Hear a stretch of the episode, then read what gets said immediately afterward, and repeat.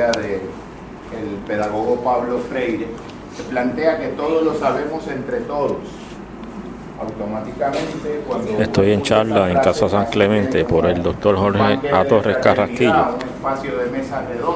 sobre el tema sin jerarquía, la psicología de la infidelidad. persona que de modo activo da una respuesta La- o da un ¿Ah? conocimiento, Porque estás torto, y otra de modo pasivo lo que si la puedo apagar. sino que con, con- eh, maravillosa Repito, estoy en charla en Casa San Clemente. Yo soy Ángel Vázquez González. Hoy es viernes 27 de mayo del 2016. que dice que nadie es tan En Casa San Clemente, en San Juan. Eh, conferenciante, doctor es tan Carrasquillo. que de es doctor en psicología y hipnoterapeuta. Tema, la psicología de la infidelidad. La fidelidad es mucho más que amor. De Y ya empezó. Hicimos una introducción este, de sobre, sobre eso. La tercera cita es un díptico del poeta alemán Goethe, que dice que si Ah. tratas a los demás como lo que son, los haces ser más no, no. de eso que son. Pero si tratas a los demás como si ya fueran lo que podrían llegar a ser, los haces ser más lo que deberían ser. De algún modo, yo entiendo que ahí eh, el, el poeta alemán Goethe logró sintetizar de un modo inmejorable lo que le llamamos lo que le llamamos la teoría de las expectativas, lo que eventualmente fue eh, la motivación.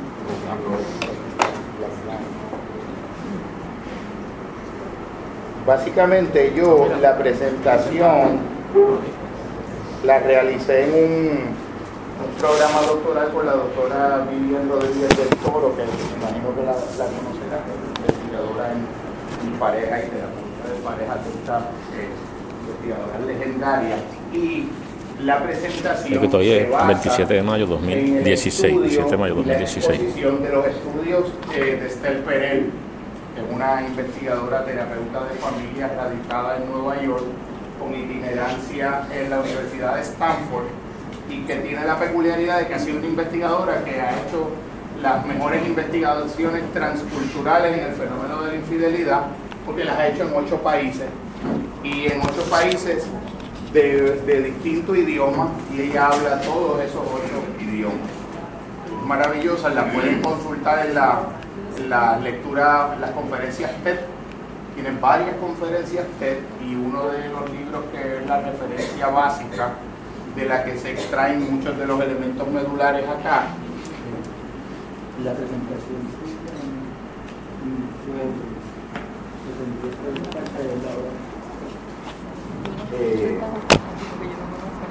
Pues nada, básicamente yo voy a irle, voy a ir leyendo eh, una definición básica de infidelidad y entonces podemos de algún modo como que proponer ideas y reaccionar. Yo me siento bien cómodo con, con que estas experiencias sean experiencias donde de modo abierto, de modo fraterno se pueda sentir, disentir, eh, explicar, ensanchar, eh, proponer y también traer algunos otros teóricos que entiendan que puedan ser pertinentes o algunas otras posibles aplicaciones de este conocimiento compartido. La infidelidad es un acto de, le- de deslealtad al compromiso que una persona ha establecido con la persona que ha seleccionado para construir un proyecto de vida de pareja en comunidad de intereses y significado en el que está implicado un elemento de exclusividad sexual.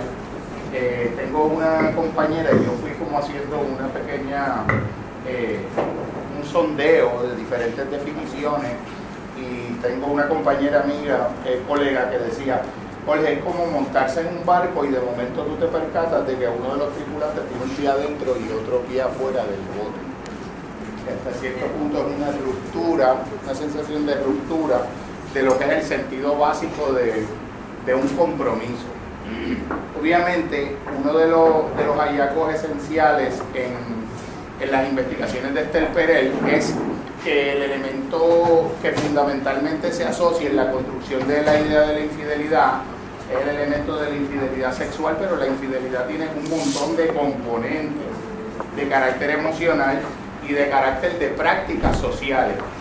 Hay otras investigaciones nuevas, de hecho en Puerto Rico, por ejemplo, hace algunas semanas estaban siendo presentadas en la universidad, investigaciones sobre lo que le llaman el grupo de los swingers, que son personas, ah, que son personas que en, en, común acuerdo las parejas escogen otras parejas y comparten sexualmente, pero uno de los hallazgos más significativos de la investigación es que ellos entienden que no solamente son honestos, sino que elevan el nivel de honestidad a un nivel más alto que las parejas convencionales, porque el proyecto de vida de pareja de ellos se consolida en lugar de ser detrimental como ocurre en las parejas donde se da el fenómeno de la triangulación, que es una tercera persona entrando en el campo de la relación.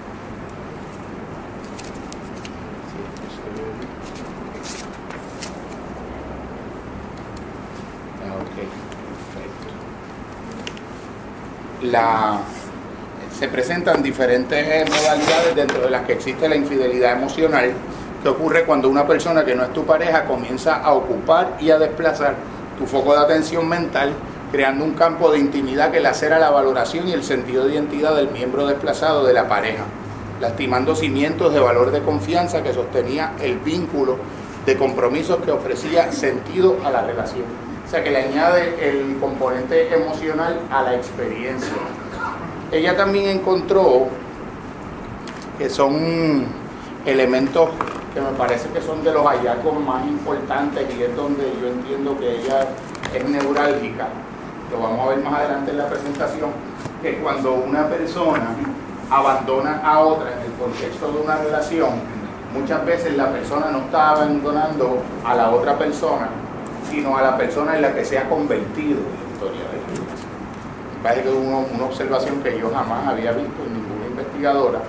Y también que cuando la persona busca una nueva pareja, muchas veces no está buscando a esa otra persona que está buscando, sino que está buscando un nuevo sentido del yo, una capacidad de recuperar un elemento de, de su identidad. Pues ya aquí lo que estamos hablando es de procesos que son más de carácter psicodinámico, más de, de carácter emocional, más de carácter también se pudiera decir espiritual, que predominantemente sexuales. Entonces el, el punto es cómo en la infidelidad muchas veces se manifiesta o se proyecta en el escenario de la sexualidad elementos de disconformidad y resueltos de otras dimensiones de la vida de la pareja, sobre todo las dimensiones de en qué se convierte tu identidad en el proceso de construir tu relación de pareja. Eh, aquí hay diferentes factores de riesgo de infidelidad en la pareja que fueron este, esa organización en conceptos y en categorías de diferentes este, observaciones en un sondeo. La primera, dejar agujeros emocionales en tu historia afectiva y un pasado emocional mal cerrado. Yo siempre digo, parafraseando alguna idea que en algún momento intuyó eh, Freud, que casi lo intuyó todo, que cuando dos personas se unen, se unen cuatro personas. Se une la persona que yo soy, la persona que yo creo que tú eres, la persona que tú crees que yo soy y la persona que tú eres. Pero que a lo largo del camino, en ese proceso, en ese desarrollo de esa travesía, dos de esas cuatro personas tienen que quedar fuera del vínculo y dos tienen que quedar al interior del vínculo. Si con el paso del tiempo las dos personas que quedan al interior del vínculo son la persona que yo soy y la persona que tú eres, eso es una relación exitosa. Eso es un proyecto consolidado de vida de pareja. Si quedamos la persona que yo soy y el fantasma del otro, la persona que el otro es y el fantasma mío, o nos quedamos los cuatro, o se queda el poblado de las historias irresueltas en las que uno se trae de algún modo fantasmagórico eh, la presencia de, de otros seres y situaciones y eventos y memorias, pues automáticamente no se puede consolidar el proyecto de pareja.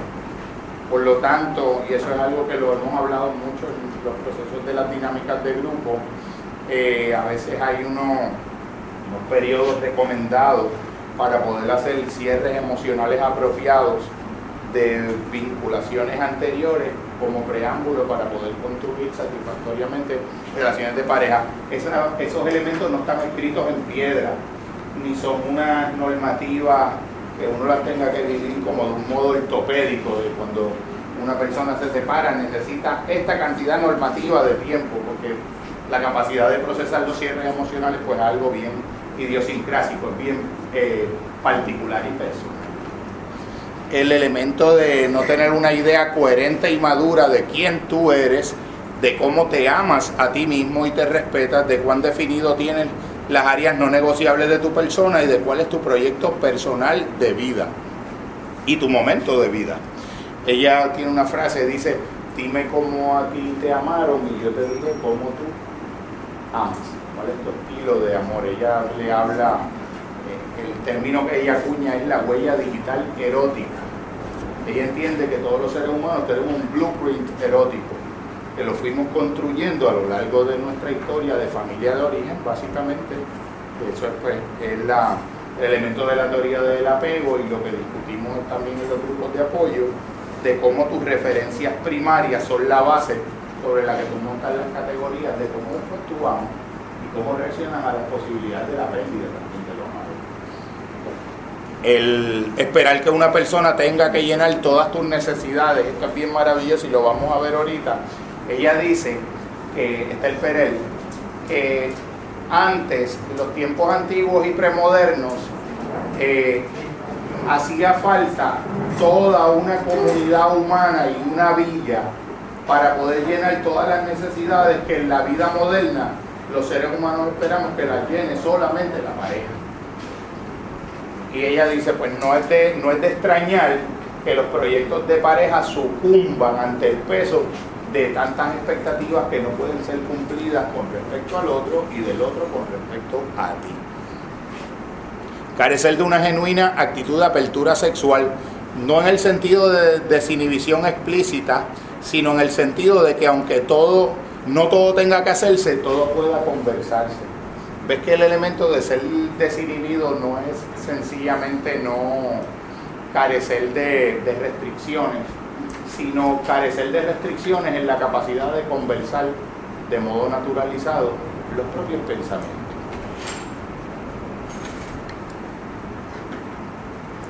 ¿Qué es y qué no es la infidelidad? Y se empiezan a plantear estas preguntas. ¿La infidelidad solamente es un elemento de un sexo coital con una tercera persona que la pareja? ¿Es un flirteo? es un chateo cibernético, ver porno, fantasear, no establecer límites en las dinámicas y en las conversaciones, los sexting o texteo sexual. Entonces ella va abriendo este tipo de preguntas porque entiende que es la responsabilidad de cada pareja establecer los criterios que son los normativos sobre lo que va a ser admisible o inadmisible en el contexto de la relación.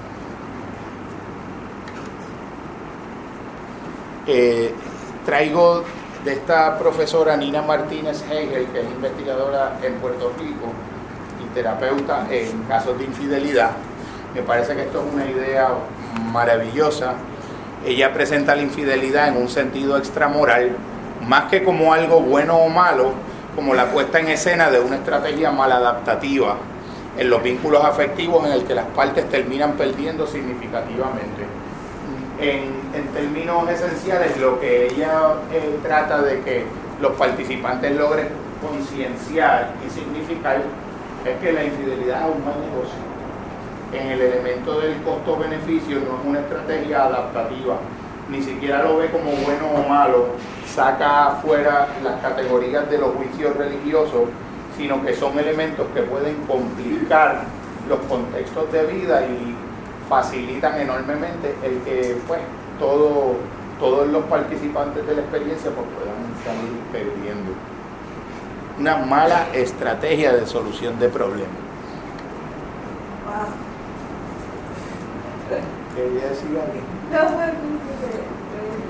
Está pensando en la mala estrategia de resolver los problemas. El, aquí la, estas ideas ella las toma de el novelista francés Marcel Proust, eh, que dice que es nuestra imaginación y sus límites la responsable esencial de nuestro amor y no la otra persona. Que hasta cierto punto nuestra capacidad de amar depende más de nuestra imaginación es una potencia interna más que una capacidad que tiene un otro de suscitar esa respuesta en uno. Y que el verdadero misterio eh, no se trata de viajar a nuevos lugares, sino de poder alcanzar a mirar los viejos lugares siempre con nuevos ojos. Maravilloso. Y de ahí ella concluye que la crisis del deseo es sobre todo una crisis de la imaginación.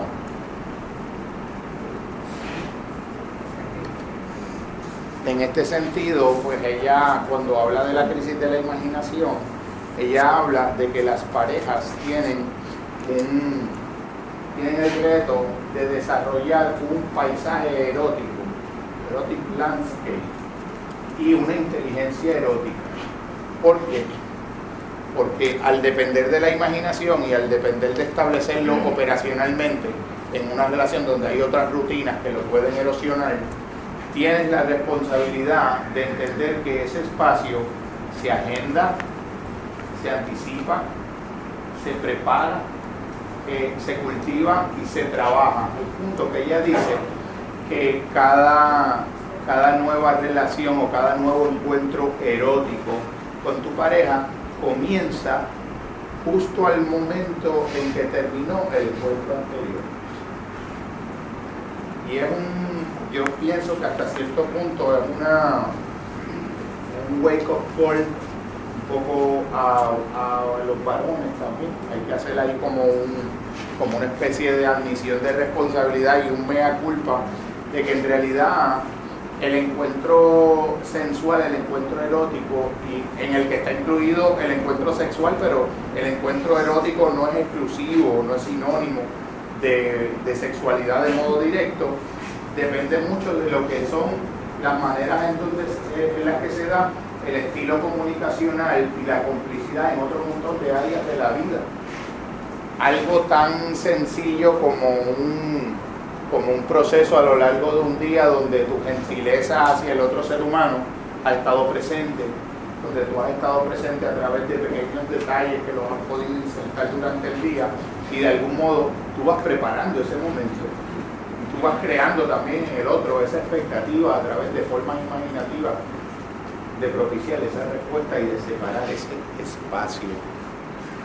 ¿Por qué las parejas felices son infieles? Porque también se encontró que las investigaciones desmienten muchos mitos básicos que se entienden con, la cuestión de la infidelidad. Por ejemplo, que las personas son infieles porque tienen insatisfacción sexual con la pareja con la que comparten, lo cual es eh, falso y está desmentido. Eh, y menciona una diferencia de un, de un sesgo de género en, la, en el acercamiento y el abordaje de la sexualidad y lo resume diciendo que el hombre cuando se siente mal se acerca al sexo para sentirse bien y la mujer cuando se siente mal se aleja del sexo para sentirse bien. Y a veces no regresa. ¿Cómo? A veces no regresa. Un viaje de ida sin retorno. Ahí pierde todo el mundo también. Eso es otra estrategia maladaptativa. Irse sin vuelta. Porque le estás quitando también a la relación un componente que le es esencial. Recuerdo cuando Nathaniel Branden habla de la psicología del amor romántico, plantea que sin un elemento directo de romanticismo en un vínculo, pues tú lo que tienes es una amistad. El elemento erótico es un elemento imprescindible de la definición misma de tener una relación porque es el distintivo. Lo otro pues es un ágape fraterno y un elemento eh, de, o de caritas, de amistad no existe una relación entre cómo una mujer se ve, esto lo encontró pero consistentemente en los diferentes países, entre cómo una mujer se ve y cómo se siente y cuánto placer y gratificación siente que se merece, porque es el nivel de autoaceptación el que determina la sensación de experiencia de belleza y capacidad para el placer que la mujer experimenta y comunica.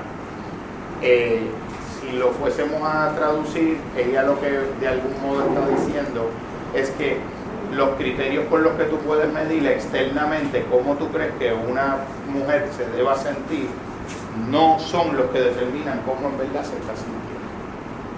Y casi nunca son criterios externos que tengan que ver con el conjunto de lo que pudiera ser una persona bella o una persona eh, cuidadosa en sus detalles de su manifestación externa.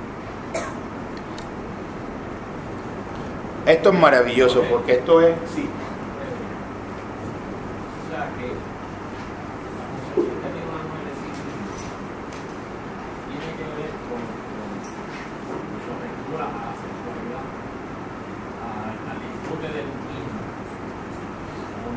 No, la, la, la, idea que ella plantea es es que cuando siempre se entiende que cuando una mujer, por ejemplo, eh, se esmera en arreglarse para levantarse la moral, para subirse la autoestima, eh, para sentirse bien, no siempre el cuidado de esas variables externas inciden de modo directo en cómo la persona se experimenta por dentro de creo que básicamente es eso. Que no hay una correlación necesaria entre una cosa y la otra. Yo creo que hay un refrán popular que habla de que la dicha de la fea, la bonita la desea.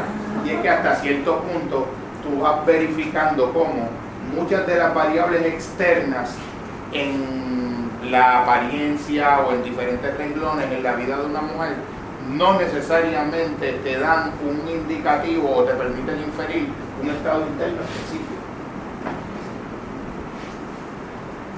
Más o menos.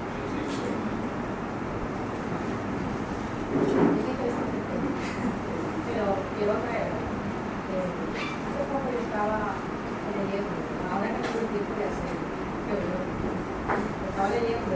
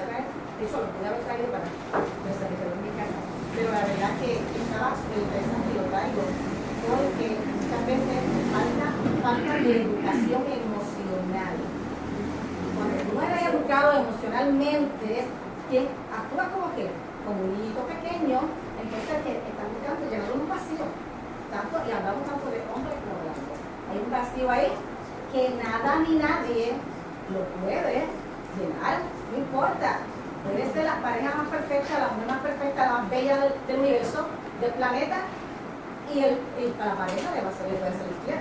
O puede ser todo lo contrario, el hombre más perfecto, el hombre más trabajador, honesto, y ella ser infiel. O sea, y, yo creo que esto, redondeando. La, si vamos a ver en términos generales, generales, nos está tocando bien de cerca de muchas de las cosas que estamos viviendo. Y nada, te digo una. A mí, yo estaba hoy en la barbería y estaban hablando de ese estudio. No pude evitar entrar en la conversación y la línea, lo que yo, si recogí lo correcto, la línea que el estudio enfatiza es en qué medida el nivel de inteligencia emocional y de inteligencia también este, intelectual del varón eh, determina la decisión de la infidelidad en términos de la previsión de consecuencias. En la medida en que puede, eh, eh, pero que yo creo que no es una cuestión del varón, eso es una cuestión humana. Cada persona que pueda ver el- la manera en que una opción de vida incide en el desarrollo, la apertura de un futuro específico en lugar de otro, pues va a tomar unas decisiones mejor ponderadas. Por eso te decía, estamos edu- el mal, ya con el nombre, yo no nunca mal educado, mal educado le dije, ¿me entiendes? Pero sin embargo, aquí en la en Perel hay una visión un poco más sosegada y más optimista, incluso de lo que puede ser eh, la experiencia de la infidelidad como una oportunidad de crecimiento para ambas partes. Ella, por ejemplo, tiene una frase, yo sé que es difícil, ¿verdad? De- siempre los no verbales. donde- la- ella dice una frase que es maravillosa y es que hay personas que tienen diferentes matrimonios en la vida, pero hay personas que tienen diferentes matrimonios en la vida con la misma persona. Y de algún modo la, la idea central de lo que es poder asumir terapéuticamente la infidelidad como una oportunidad de crecimiento es que te da la oportunidad de fundar una relación nueva, porque lo que no puede, lo que la investigación demostró que no es posible, es regresar después de una infidelidad a la misma relación que existía entre las dos personas previo a la infidelidad, pero fundar una relación nueva, estructuralmente nueva, los dos mismos participantes, eso sí es una, eso sí es una posibilidad que la investigación validó. Esta parte es uno de los, de los grandes este, hallazgos de la investigación cualitativa. Algún estudio en cuanto, yo sé que las dos partes tienen que saber más por el lado de que no da más es para poder llegar a entender. Yo tengo un estudio en el cual se, se utiliza, eh, se una vez, eh, el área del perdón, el área de, que para que después de haya una infidelidad, las personas puedan volver a tener una nueva relación. Por ejemplo, mira lo que ella encontró en el, el- en el renglón de las mujeres, para empezar con, la, con la- el universo más representativo. Ella encontró que el- la mujer había tenido una transición histórica en el siglo XX con respecto a la manera de significar el divorcio y el quedarse o no quedarse en una relación cuando vivía el fenómeno. Ella decía que la emoción de la vergüenza que la mujer cuando vivía una infidelidad y tenía que asumir socialmente el divorcio, eh, es ahora giró a la inversa y la vergüenza que experimenta la mujer ahora en el presente es quedarse en la relación a partir de la experiencia del divorcio. Quiere decir que de algún modo la visión que la mujer tenía del divorcio evolucionó. Evolucionó y quedó, la mujer maduró a un nivel emocional donde la vergüenza no era la emoción predominante en la decisión de quedarse o no quedarse con un ahora el, proceso terapéutico, cuando eso ocurre, pues ya es un, poco distinto. Porque tú lo que tienes que vencer es la vergüenza de elegir quedarte a pesar de haber experimentado la infidelidad. Entonces, eh, eso, es bien, eso es bien novedoso en términos del, del estudio. El estudio no incluyó, incluyó un grupo de mexicanos, pero bien de la, de la frontera y más como americanizados. Por lo tanto, es un, sería interesante ver cómo este estudio en un contexto cultural latino sería la experiencia de un varón asumiendo el significado, su construcción interior de cómo impacta su sentido de masculinidad, el ser él el que recibe el efecto de la infidelidad de la mujer. Eh, eso pues tiene otro, otro tipo de retos, pero yo entiendo, y esa es mi, mi declaración de principios y de fe en, lo- en la capacidad que tienen los modelos terapéuticos, de que se puede salir airoso, porque puede ser una oportunidad grande para el varón también para deconstruir el machismo y los remanentes que tenga todavía en su construcción interior de la idea del- de lo que es ser humano. Esta, esta paradoja que ella la encontró, la paradoja de la intimidad y de la sexualidad, eh, es el, el- el epicentro del- de la investigación, a mi juicio. La idea, la idea de, de esa paradoja es que tradicionalmente uno piensa que si dos no personas se aman, el criterio del sentimiento ya automáticamente te inmuniza contra la experiencia de la infidelidad. Eso es falso.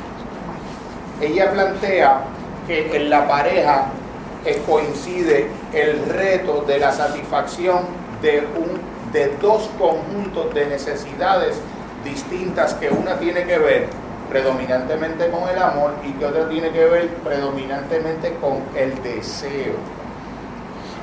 Ella va asociando y el verbo de amor lo asocia con tener, cercanía, fusión, pertenencia, necesidad, consistencia, predictibilidad, estabilidad, seguridad, sosiego.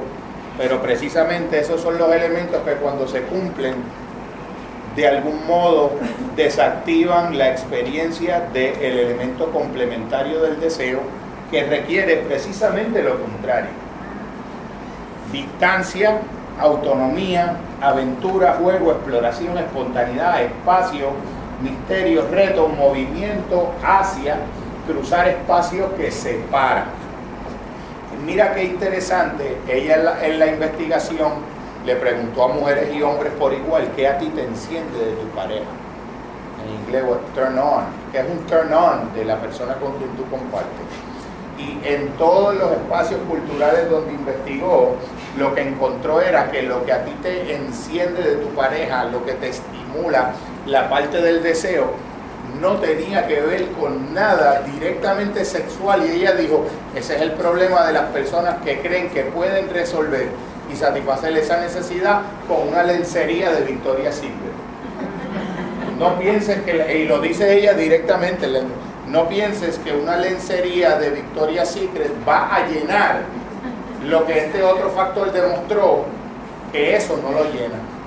Lo que enciende tanto al hombre con relación a su pareja y a su pareja con relación al hombre es tu poder, poder tener experiencias con tu pareja en la que tú puedes observar a tu pareja en la distancia, ejercitándose con autonomía en una pasión individual, con, con envolvimiento y que tiene una cierta distancia que hace que tú te sientas motivado a moverte hacia la persona, no una distancia que es una lejanía insalvable, pero que tú tienes que hacer algo, tú tienes que generar un movimiento del deseo para salvar esa distancia.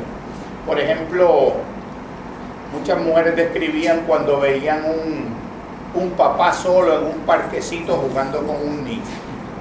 Eh, una compañera cuando eh, acompañaba a su compañero, qué sé yo, a dar una conferencia.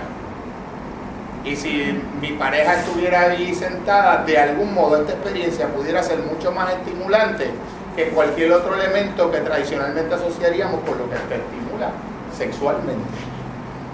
Pues eso es una buena, eso es un buen criterio para anotar. Es decir, yo facilito o yo propicio en el contexto de una relación la permanencia y la pervivencia del deseo del otro, de mí, en la medida en que yo ejerzo mi autonomía.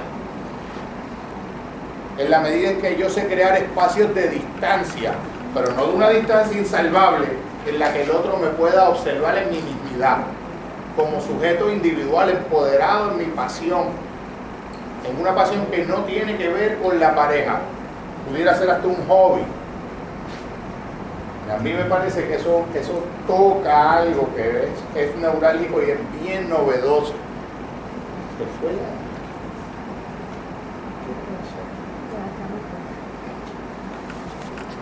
Un elemento, un elemento importante, no sé si alguien tiene la, Un elemento importante aquí, que es la, el carácter paradojal de esta experiencia, es que ella plantea que esto no es una, una paradoja que se soluciona. Es una paradoja que tú tienes que aprender a vivir con ella y a conciliar esa tensión, le podemos llamar dialéctica, que siempre va a existir entre esas dos necesidades que son distintas y que una de ellas no garantiza la otra y que en el caso, en el caso de- del amor es casi una antítesis del deseo. Bueno, en el caso de los griegos que definían el amor como ir a buscar algo que me falta a mí.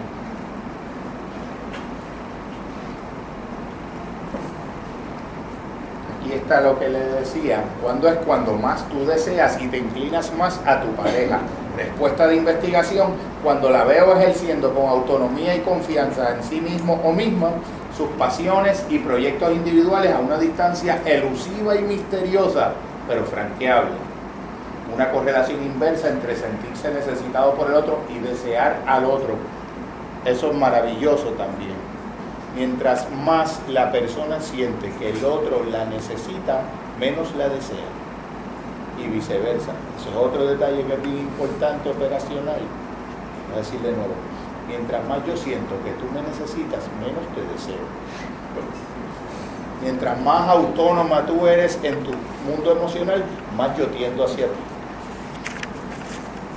Pero eso debe ser una autonomía con límites, ¿no? No- ¿Cómo? Eso debe ser una autonomía con ciertos ¿Qué, límites. qué- qué quieres decir? O sea, límite que no es una, es una autonomía, se- pero no es una total independencia, no es un, no es un total alejamiento. No, porque fíjate, fíjate lo, fíjate lo que dicen, misteriosa y elusiva, pero franqueable. Estoy a suficiente distancia para reconocer que tú eres algo distinto de mí, autónomo y funcional con independencia de mí, pero a una distancia que yo puedo moverme y alcanzar. Y ahí, yo, yo creo en eso, porque ahí es que uno, cuando uno ve a una mujer actuando de una forma femenina, de una forma autónoma, eso atrae, porque es distinto. O sea, Cuando- lo hace, Cuando tú dices de una forma femenina y de una forma autónoma, ¿qué tú te refieres? bueno, autónoma porque ella se rige lo que está haciendo, pero lo hace con femenidad, ¿verdad? Con cierta ternura, o sea, como actúa, ¿no? Con rasgos de, de mujer, no rasgos masculinos, bruscos es y que ahí súbitos. tienes el riesgo de, de estereotipar ese comportamiento. De que tienes una expectativa que es más la que culturalmente ya se le asignó. Y Sí. eso cambió un poquito ya. Bueno, habrá Un poquito mucho. Yo lo, mi- mira cómo yo lo digo. Eso fue en el siglo XX, estamos en el ¿Cómo? Es que la, yo creo que, el, que aquí uno de los elementos que para mí son básicos es que esto es un espacio social donde, donde existen salud gran cantidad de hombres con esquemas mentales del siglo XIX queriendo relacionarse con mujeres con mentalidad del siglo XXI. Entonces, no hay manera, hay manera de que la construcción de... Son construcciones de mundo que están como en una desfase y la gente... eh, ¿Cómo? Bueno, entre otras cosas, pero el hecho es que tú no puedas reconocer cuánto ha evolucionado cognitivamente el otro género y tú no has actualizado o redefinido tu esquema. Y tú tienes 50 años de retraso con respecto a la persona con la que te quieres relacionar en el momento presente. Lo interesante es que eso, para mí, eso en el trabajo. Por supuesto, por supuesto. No. Por supuesto. Uno de los elementos de que, otra, que la que que está atrás, se, discuten en, los- en los cursos de pareja y en, la- en la- en las teorizaciones de género y de feminismo es en qué medida tú puedes pensar que es un avance en un escenario corporativo o en una industria el que una mujer alcanzó un rasgo de CEO si en el proceso de ella hacerse CEO se masculinizó, se, se estereotipó y se estructuró. Sí. Disculpen, hay un Mitsubishi eh, y un Volkswagen que estamos fluyendo para que las personas que están en el grupo de acá puedan salir y después de si hay una persona que está bloqueando ahora mismo, el, que, es el, que es el fenómeno del heterosexismo. Es de que, de que, sea, ¿qué adelanto implica que una mujer termine dirigiendo una corporación si el esquema mental desde el que lo está haciendo es el del, el del varón? Porque hay un fenómeno de heterosexismo. La mujer en ese caso tiene interiorizada la construcción de ese rol desde la construcción masculina. Ahí no hubo adelanto. Esos son cuestionamientos teóricos que se hacen en el elemento de lo del, de lo del feminismo. También hay un elemento de poder. Y yo lo, eh, esto es una, una observación personal. Eh, yo se la comentaba a Ramón Figueroa Cifre, que es un investigador que trabaja en, en asuntos de la mujer en Coprevi, en Calle. Yo le decía, el problema a mi entender era la, la desfase que hay y que los hombres y las mujeres no nos estamos genuinamente encontrando. A un nivel cognitivo no está viendo ese- esa verdadera integración. Yo lo que decía era que los procesos de transición en el siglo XX, sobre todo en la segunda mitad del siglo XX, fueron tan, tan acelerados y tan revolucionarios que la mujer no estaba lista para el poder que ganó, ni el hombre para el poder que perdió. Entonces no, nos encontramos y cuando digo que la mujer no estaba lista para el poder que ganó es que al no disponer de referentes sociales para poder organizar ese poder desde la feminidad, reprodujo los esquemas del varón. Entonces, sí. también de muchas formas, porque hubo mucho también violencia, y hubo también maltrato a las mujeres. no, no, no, eso, eso yo lo entiendo y yo soy culturalmente sensible a eso 100%, pero fíjate, fíjate la observación mía. Cuando usted dice que el hombre de alguna manera perdió también, es que se, se quedó atrás. Y disculpe, No, no, no, pero claro. se ha quedado atrás. La mujer ha adelantado muchísimo y el hombre las. Y el hombre no ha podido, de alguna manera, llegar hasta donde la mujer. Y es por eso que hay ese conflicto. Pero que, pero entonces, fíjate que yo siempre me pregunto, ¿qué, qué es lo importante? ¿Que yo alcance tu velocidad o que de algún modo encontremos la manera de es Porque que. una de... hubo- Sí, Ajá.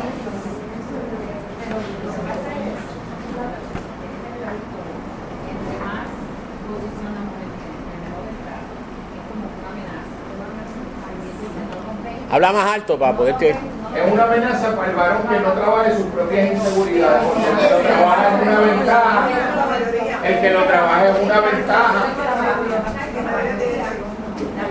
Yo, por ejemplo, al, Ruth, ¿qué te llamas? Ruth? 80% no está ahí. Definitivamente, definitivamente.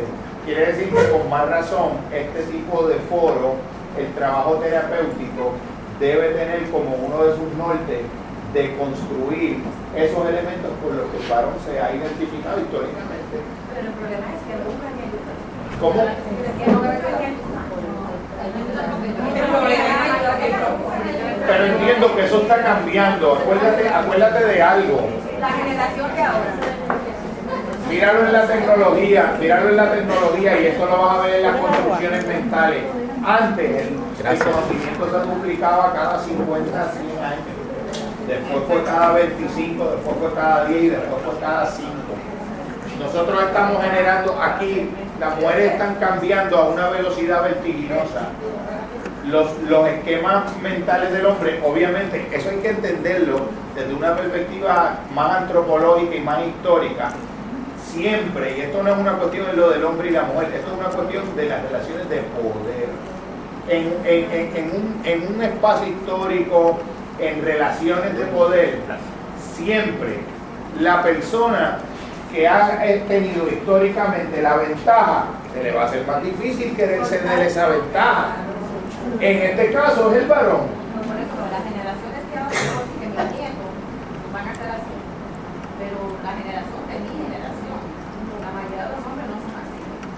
Les molesta que tú Yo entiendo que históricamente las personas de tu generación, las mujeres fueron más efectivas en moverse de visiones del mundo y de roles tradicionales hacia relaciones de equidad. Pero los varones contemporáneos resistieron ese proceso. Entonces no, no te encuentras en un proyecto de pareja. Eso es una... No, no, pero aquí hay unos que están. Yo lo conjugo en pasado porque si no tuviera la fe de que uno puede montar también como varón y que uno no trata en alguna medida de también ser un modelo alternativo en la medida de lo posible, porque te sorprenderías de los elementos residuales del machismo en la mujer. O sea, el machismo es un fenómeno mental. El machismo no es una cosa que tiene, y es un fenómeno cultural, que lo tienes desde que prendes la radio en Fidelity y de la bellonera Las canciones, las está canciones. omnipresente en la cultura. Y entonces también yo hago esta pregunta, que es, más, es como más sociológica. Si en Puerto Rico, en 7 de cada 10 hogares, la figura fundamental como cuidadora primaria en el desarrollo de un niño es predominantemente la madre, ¿de dónde aprende el machismo? La madre, la madre. ¿Quién es la primera persona que le dice al niño cuando se cae, eh, los machos no lloran? ¿O quién es la primera persona que le dice al nene, ¿de quién es, de quién es ese correcto. ¿Verdad que lo dice? De las nenas. Pero a las nenas no es lo mismo.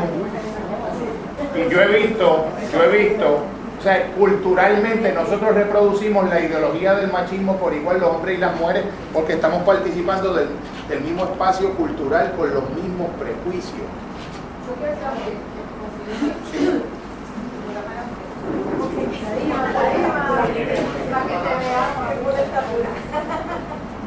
Este, todo esto tiene que ver mucho con la cultura. O sea, esta parte de la, en el tiempo, por ejemplo, de, de, de mi padre, de mi abuelo, yo recuerdo, yo recuerdo que mi abuela decía que mi abuela tenía una chilla, o una querida, en ese tiempo le decía la querida. O sea, esto culturalmente. Pero en ese tiempo, la, por el tiempo de mi abuela, mi mamá, la mujer no sabía a educarse. Casi siempre dependía totalmente del varón, de la, pues, la, la, la mantenida. En el que cuando vino la época de la industrialización, que la mujer se liberó, que la mujer empezó a, trabajar, así la salía afuera, y solamente cosas, pues que prácticamente esto aquí como que momentos pues empieza como grupo, ¿ya? Pero siempre ha existido el problema de la infidelidad. Porque eso no se aumenta dónde? En el hogar, en la familia, en la cultura. Hay, hay sociedades que aceptan que la infidelidad está bien. Pero te acuerdas que antes yo, yo había dicho lo de la vergüenza. Eh. Porque cuando es machista, si el hombre es infiel, eso está perfecto. Si la mujer es infiel, tú eres una.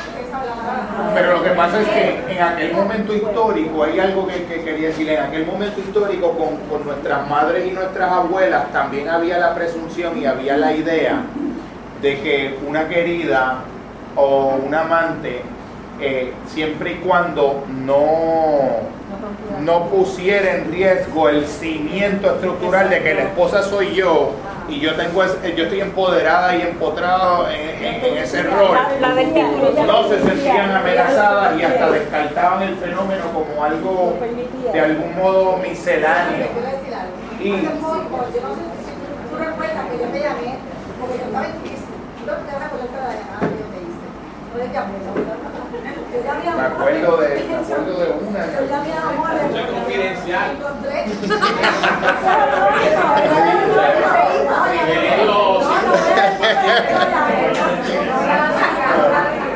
Le voy a decir para qué lo llamé. Simplemente necesitaba. Yo me quedé ahí en esto que me está pasando. ¿Qué pasa?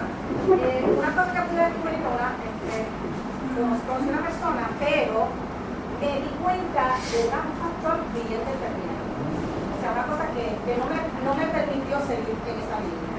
Y fue que me darme cuenta que la persona tenía una manera poco educada de relacionarse. Entonces yo me vi, en un momento, y no que me sintiera mal porque él, nada de eso, pero yo me vi emocionalmente acá arriba y pude observar que la persona estaba acá abajo. Y en, otras áreas posiblemente estuviera más arriba y yo más abajo. Pero en términos emocionales, yo dije, no puedo seguir con esto porque este ejemplo no va a funcionar. Y lo pude identificar porque yo, desde que me dedico a, a, a conocerme y a trabajar conmigo en, el grupo de apoyo y otro tipo de situaciones de, de, de que yo busco, me pude dar cuenta que si la persona, si yo estoy acá arriba, en términos de la cosa, de, de emocional, yo no puedo estar con un nene pequeño. Porque la película es interesante, estaba viendo una película con mi nieta de Peter Pan.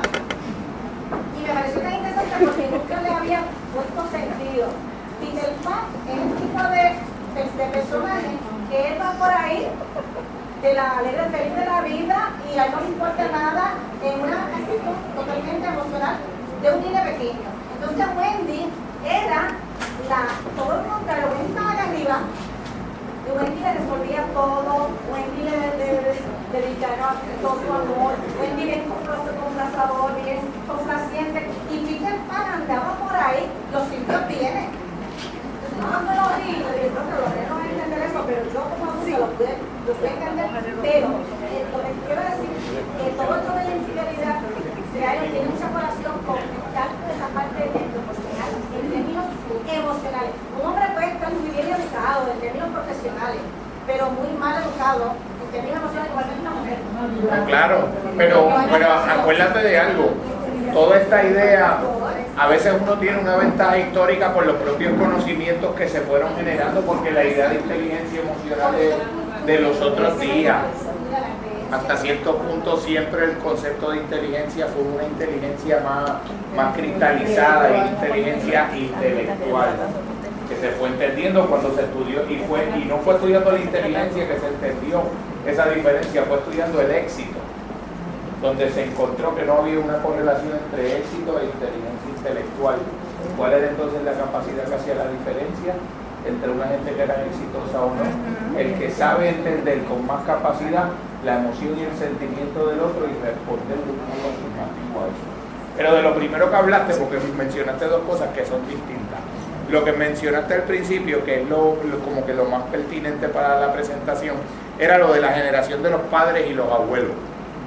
Cuando era culturalmente admisible y era hasta casi la anomalía era no, no tener una, una, pareja fémina fuera de la relación, yo siempre lo he asociado con una idea que Carl Jung le llamaba el arquetipo de la virgen y la prostituta.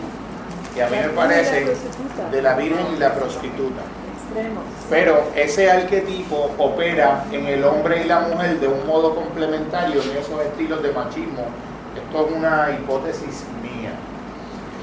El, el arquetipo de la prostituta, cuando el hombre lo vive, el hombre puede separar, o por lo menos cree que puede separar estrictamente el elemento de la sexualidad como algo, no voy a llamarle deportivo, pero como algo estrictamente sensorial y el elemento que lo asocia más con el hogar y con la Virgen y con la idealización de quién es tu pareja en el sentido del compromiso matrimonial como la, la Virgen.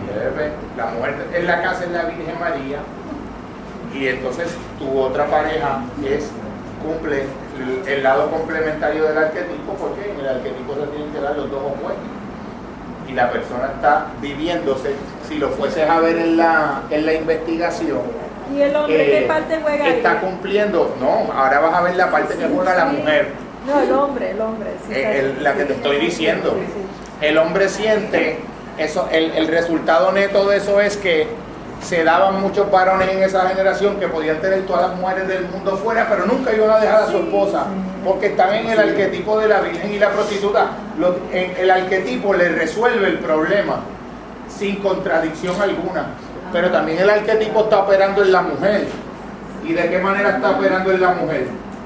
En que la mujer, la mujer siente que en la medida en que esas aventuras o esos amoríos no pongan en riesgo la señora soy yo. Esto eran frases que nuestras madres y nuestras abuelas, a, fin de cuentas, que haga y deshaga, si él siempre va a llegar aquí, la esposa soy yo.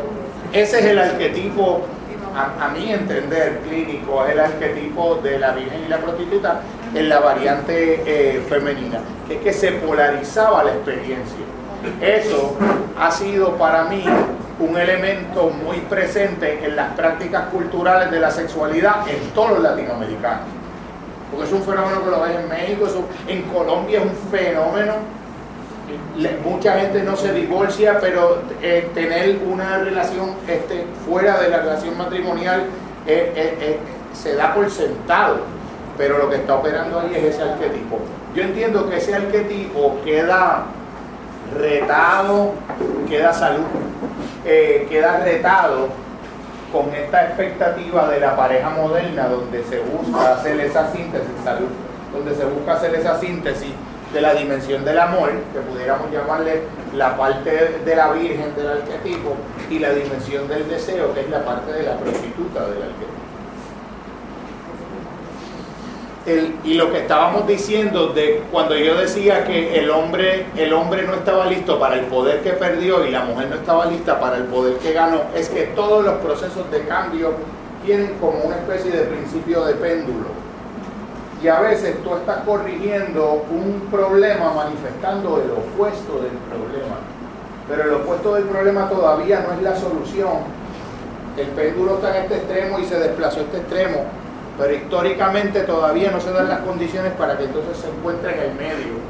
¿En dónde se va a encontrar en el medio como una propuesta cultural de, de- de relaciones de equidad, donde se refleja en la música, donde se refleja en todas las prácticas culturales, donde se refleja en la escuela, en, tus hijos y tus nietos? Lo que estabas hablando. Sí. ¿Ah? Cuando yo vine aquí a los 65, yo tuve un coach ¿Qué? un coach Ok, choque cultural. porque aquí yo vine era de pan de dos.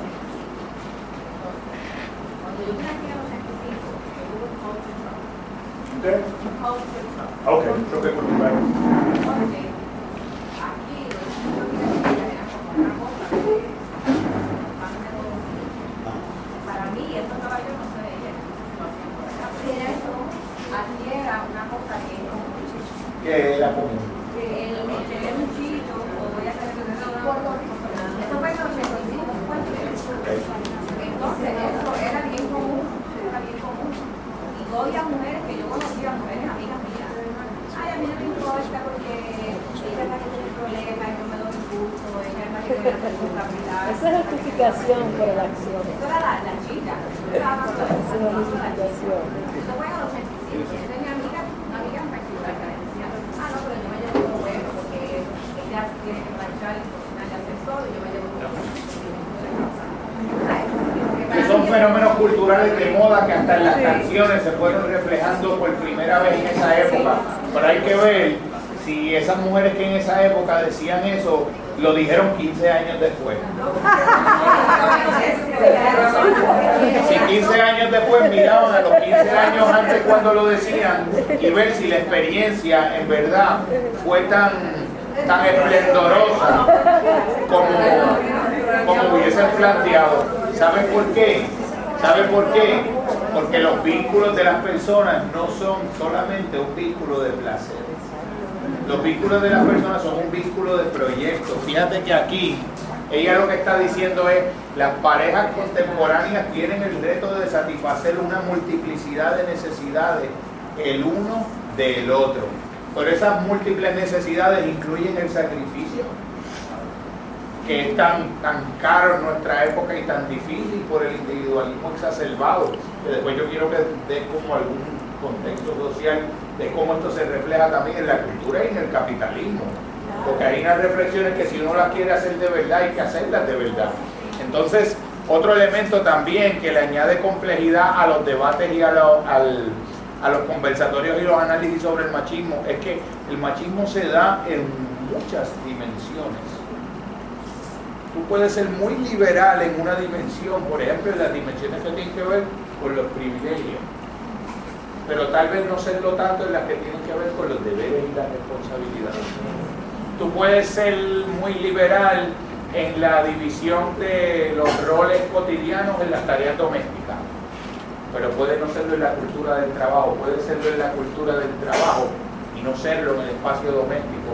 Yo creo que son, son unos procesos de cambio tan retantes en tantas dimensiones que no, ni siquiera en cada persona corren parejo.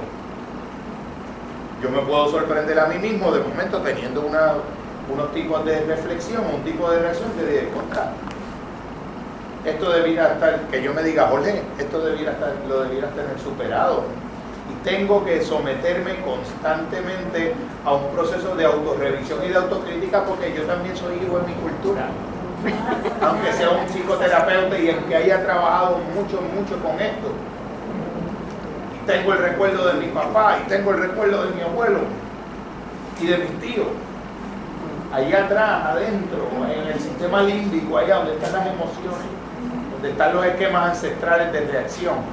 Hasta, hasta esas profundidades del cerebro yo debo ir a seguirme reestructurando. Yo pienso que es como una persona que ha pertenecido a una cultura predominantemente machista, eh, que, que uno intenta hacer un, el mejor modelo posible de liberación se debe monitorear y de algún modo autovigilar como un diabético se chequea el azúcar, como alguien que de algún modo ha tenido algún, algún problema en el pulmón, que sabes que, que siempre te dicen cuando tú has tenido estos problemas el, el de los tumores en el pulmón, vacilo de Koch, tú no, eso no te vuelve a dar y te cicatriza, pero no puedes estar cerca de tuberculosis.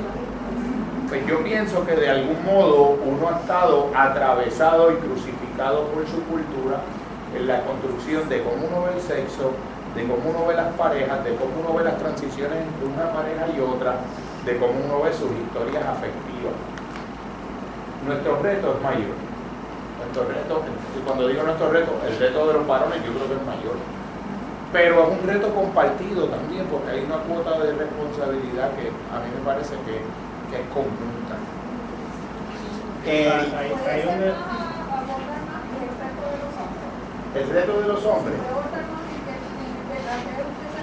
yo entiendo que lo- los varones tenemos el reto de ser más empáticos, de acercarme más a tu mundo emocional, de tratar de hacer el esfuerzo de ver cómo tú significas la propia realidad que estás compartiendo conmigo, eh, de tratar de moverme a la equidad en la mayor medida posible, en la distribución de los roles domésticos, en, los procesos de toma decisionales. Yo creo que en toda área de nuestra relación afectiva en la que pueda insertarse una asimetría, un desequilibrio de poder, yo entiendo que ahí, es donde el hombre debe hacer un avance. Yo pienso que, por ejemplo, eso se puede reflejar hasta, hasta en la manera en que tú conversas con tu pareja cuando sales un viernes por la noche, qué película van a ver, o a dónde van a ir a comer. Es, es tú empezar, ay, gracias, tú empezar a, a tener una participación mucho más colaborativa y mucho menos eh, impositiva en los procesos de toma de decisión. Sí. Si quiero comentar algo, el problema básico también, que siguiendo la línea como yo lo veo, es que el origen, cuando se crea el cerebro, cuando se crea esto que somos nosotros, se hizo hace miles de años atrás. Y nuestro cerebro todavía responde a esos miles de años, duramos 20, 30 años. Y vivir felices para siempre era bien poquito, pero ahora son 80. Cien, ¿Cómo llenas esos ¿Cómo otros empezar? 50? Aquí la mujer puertorriqueña dura hasta 100, 110. Sí, bueno, para- o sea, más, más todavía. Eh, el hombre es visceral porque es el protector, no piensa mucho. Si pensara mucho en términos de empatía cotidiana, no podría salir cuando viene un pillo al frente porque dice, diablo, ese tipo está fuerte. Ay, pues no, se tira visceral. ¿Entiendes? La mujer, por el contrario, es más empática porque está vinculado a su cría desde chiquita. O sea, y ahí hay un desfase del, del elemento cerebral de nuestra constitución emocional, sentimental, versus la realidad cotidiana. Y ahora cuando metemos ese elemento al mundo moderno, más todavía, que es mucho más cambiado. O sea, a esta altura, nosotros no sabemos cómo es ser hombre y cómo es ser mujer. A esta altura, vamos a partir de ahí. Realmente, y ambos, ambos, somos profunda y profusamente infelices. Eso de que el hombre se ha llevado la mejor tajada, es un embuste. El hombre ha sido, Definitivamente. ha sido infeliz también. Yo tengo un amigo mío, y, y no voy a decir este tipo de No digas nombres. que no es Jorge. Yo tengo un amigo mío que toda su vida ha tenido una chilla. Y si usted, y si usted lo ve físicamente, parece un carro. Porque ha tenido dos revoluciones internas toda la vida. O sea, que hombre no es feliz por vivir culturalmente. Que eso es ser, porque ahí que está la autoestima del hombre. En su capacidad fecundativa o en su hombría sexual. A ustedes su autoestima está en la maternidad. A nosotros es la capacidad de conquistar. O sea, son problemas muy serios que yo creo que en la medida que nos tenemos que sentar a dialogar desde la humildad, de que no tenemos las cosas hechas y que está bien difícil esto, bien difícil en comunicar, porque somos infelices los dos, aquí nadie. Y entre las mujeres estaba fregando, los, los hombres se estaban matando en la guerra. O sea, ¿quién es mejor? Yo no creo que ahí los dos fuimos víctimas, nos desfiguramos. Nosotros nos eliminaron la sensibilidad. Nos eliminaron, y eso es bien duro. Perder la capacidad de llorar. Usted no sabe la bendición que ustedes tienen cuando lloran. Nosotros no las tragamos. Y por eso bebemos más. Y por eso mujereamos más, porque eso es parte de nuestra válvula de escape. Pues claro, y ahora cuando ustedes están entrando al mundo masculino competitivo, a ustedes se están alcoholizando más, están dándole más el corazón, porque es un mundo duro. Ser protector es duro, no es fácil. Eso no es ir a dar un paso para ir, un paso para allá. Es bien duro, es un proceso, es un blindaje interno que, te- que se te va el alma. ahí. Así que yo creo que debemos establecer otro tipo, Yo- un diálogo no de competencia de quién es el mejor o el peor, sino que perdimos los dos y vamos a comenzar a ganar. Es una nueva relación. Mira, Jorge.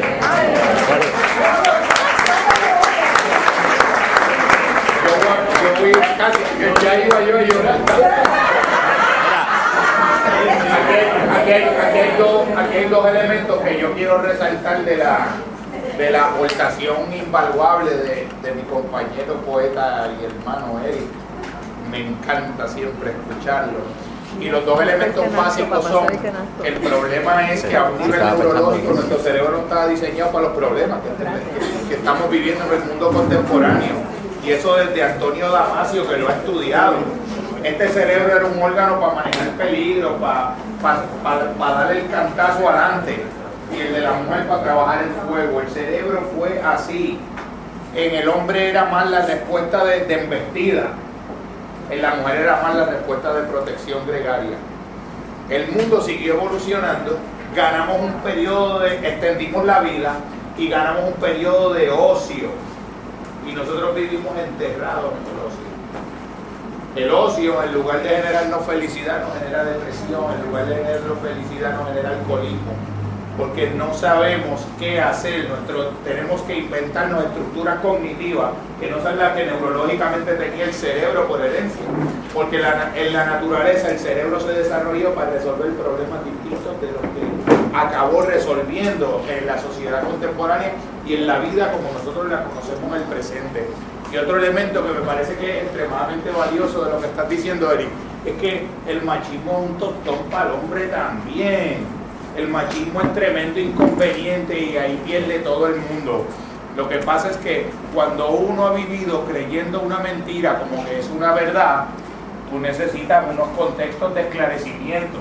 Pero yo te puedo asegurar que los varones, por ejemplo, que, que trabajan terapéuticamente conmigo, cuando yo entro en las construcciones de cómo ellos montan su masculinidad, se dan cuenta que han vivido 30 años con una ventaja, con una desventaja y con una infe- infelicidad, creyendo que era una ventaja.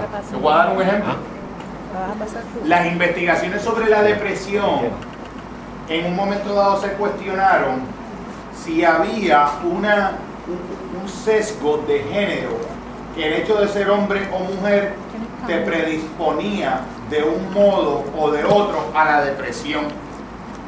Porque demasiadas mujeres eran diagnosticadas con depresión y las prescripciones farmacológicas de antidepresivos eran mucho mayores en los casos de las mujeres que de los hombres. ¿Sabe qué encontró la investigación? La investigación encontró que ese sesgo no existía, pero que el hombre tenía muchos más eh, contextos sociales para enmascarar la depresión Pásalo. que tratársela y pásalo elementos asociados con el comportamiento violento, con el comportamiento competitivo, con el comportamiento alcoholizado, con el comportamiento de trastornos de abuso de sustancia. Y en el fondo había un, un- un cuadro y un, y un elemento de depresión matizando todo un montón de fenómenos disfuncionales del varón que no se entendía que con lo que estaban asociados era con una depresión de fondo. Pero el hombre tiene eso que le llaman la lexitimia, predominantemente, que es una incapacidad, una incapacidad por formación cultural de poder yo identificar en introspección cómo se llama lo que yo estoy sintiendo. Imagínate tú ser un organismo que está experimentando todo un montón de emociones, pero no sabe qué nombre ponerle a lo que, o cómo describir lo que le está pasando. Mira, eh, es que la autoestima del hombre es el que aguanta, el que se traga, no es el que dice lo que siente. Eso es parte de su autoestima. Fíjense que, por eso es que es un doctor también. Mira, otro, eh, elemento en la, otro elemento en la depresión, otro, otro elemento de correlación en la depresión es que cuando una mujer se queda desempleada, el impacto en, en su mundo emocional no es el mismo que el del varón. El varón pierde la mitad de la identidad ahí al momento. El 50% de lo que siente que es como varón, cuando no puede producir el sustento, ya automáticamente está perdido. Hay, un libro que publicaron hace un tiempo atrás, que es el libro de Los hombres son de y las mujeres son de. Ahí lo explica, lo explica súper bien. Pero yo sigo insistiendo que aquí un factor determinante y para mí, que uno de los factores más, más significativos en términos de la infidelidad es la. Me perdonen un momentito, disculpa que te tenga que interrumpir. La canastita que están pasando eh, es una donación, una donación que se le da a Caso San Clemente para las facilidades que ellos nos facilitan para tener estas reuniones. Esto es completamente voluntario, pero seamos generosos porque son las personas que dan la mano para nosotros continuar con la, con la obra de, de ayuda. Gracias. Ustedes, ustedes se acuerdan, dame, dame- un momentito. Ustedes se acuerdan lo que yo dije al principio de Pablo Coelho, de, de, de Pablo Freire, de que todo lo sabemos entre todos. Yo creo que lo que el compañero Landrón está planteando es que aquí no estamos trabajando con problemas donde ni la respuesta la tiene el varón, ni la respuesta la tiene la mujer, porque estos son problemas bien nuevos, son retos que no tenían precedente. y que el, el- el- como habla Eric, desde la humildad y desde la bondad, tenemos que sentarnos a la mesa porque no nos estamos encontrando. Cuando, cuando tú ves en terapia o cuando tú escuchas a tus amigas o a tus hermanas contar lo que es su vida de soltera, saliendo a los lugares, eh, eh, eh, el banco que se comieron ese día, lo mucho que se arreglaron, para nada. Hay algo que está ocurriendo que afecta por igual al que pierde todo el mundo. Yo te quiero encontrar, tú me quieres encontrar y algo está faltando en mí. Y pudiera ser que también faltando en ti, porque las cosas humanas y relacionales, nada es blanco y negro, ni nadie es 100% responsable, y nadie es 100% víctima, ni 100% pasivo por ejemplo, hay campeonatos.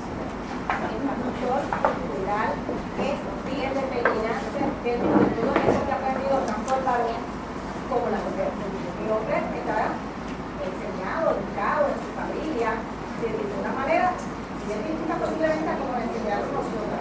¿Y qué pasa? Y ahora también si le añadimos la situación que estamos viendo en las redes sociales, complica aún más la situación. O sea, yo, yo considero que es más serio de lo que pensaba. ¿Por qué? Porque eso ha distorsionado totalmente la relación personal, como, o sea, tanto individual como personal, como familia, como sociedad. Y yo creo que ahí radica el gran problema que estamos viviendo. Y, y tiene que ver mucho con esto que es la Te voy a dar un la ejemplo de eso, conducta te voy a dar un aprendida. ejemplo de eso. La conducta aprendida.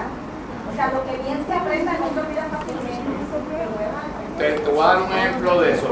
El- un libro que yo les le recomiendo mucho es El cerebro y el mito del yo, de un investigador en neurología de, eh, Rodolfo Gina, te plantea también todas estas interrogantes que de hecho a nivel universitario la investigación sobre el impacto de las redes y las nuevas tecnologías en cómo van a ser construidas y definidas las relaciones de pareja eh, están en ciernes, están en ciernes, están proliferando las investigaciones porque casi, casi habría que tener una bola de cristal o querer pretender ser un adivinador del futuro para poder predecir hacia dónde va esto, porque hasta cierto punto, y Ginás es uno de los que lo plantea, el, impacto ha sido tan brutal que incluso existe la posibilidad de que el cerebro mismo esté mutando.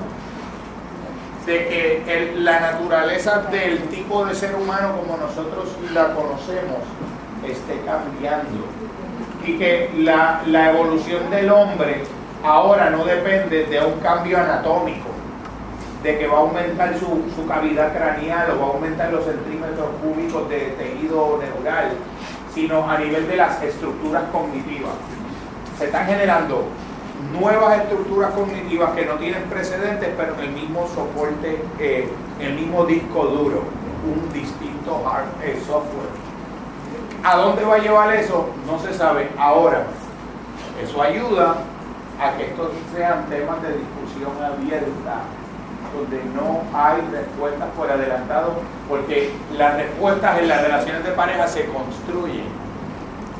Si yo asumo que tú sabes algo que yo no sé, o que yo sé algo que tú no sabes, en lugar de yo asumir que juntos vamos a encontrar una respuesta para una pregunta que nos hace bien a ambos, podernos contestar satisfactoriamente y en conjunto, entonces ahí es que entiendo que nos estamos moviendo hacia un planteamiento más humilde, menos demonizador del varón, porque en realidad, fíjate lo que yo dije al principio, si tratas a los demás como lo que son, los haces ser más de eso que son.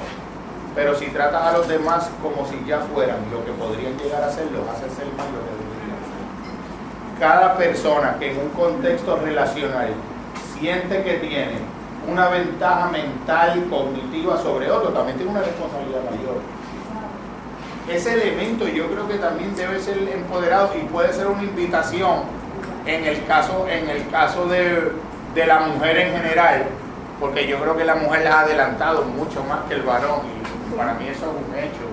Eh, los que estemos tratando de estar a la altura de los tiempos en equidad con, con las mujeres, estamos tratando de hacer un, un esfuerzo heroico y rompiendo un montón de paradigmas propios y probablemente no- tal vez no lo podamos hacer de un modo de satisfacción total.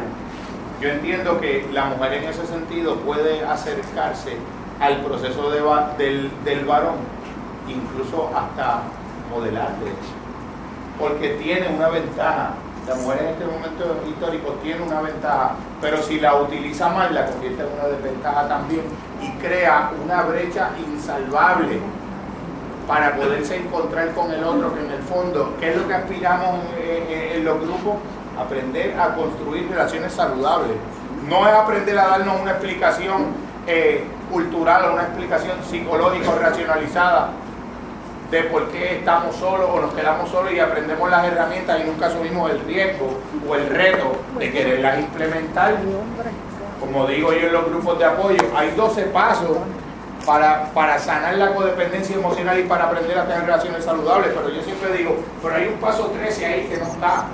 Es que cuando yo aplique los 12 pasos, tengo que lanzarme al ruedo, tengo que atreverme a cometer errores, tengo que hacer, como decía un compañero en los grupos, yo aprendí a relacionarme, relacionarme. Yo aprendí a hacerlo bien, aprendiendo de cuando lo hacía mal y atreviéndome a volver a intentar hacerlo. Que los elementos de, de, cómo describimos cómo está el hombre y cómo está la mujer no nos no se nos convierta como en un contexto de, de- miedo, de aprensión excesiva, que de algún modo lo que haga es que nos separe del otro en lugar de crear unas condiciones mínimas para favorecer mejores encuentros y más saludables. Quería decir que es importante que todos nos den los nombres, teléfono, correos electrónicos, porque eso es la forma de comunicarnos con ustedes. Se han apuntado 31 personas, creo. De esas, de esas, algunas no pusieron el teléfono, o pusieron el teléfono, no pusieron el correo electrónico. Eh, Bárbara va a pasar por ahí, por, por favor, apúntense todo, porque si no se apuntan yo no me puedo comunicar con ustedes. Nombre con dos apellidos, teléfono y correo electrónico, por favor.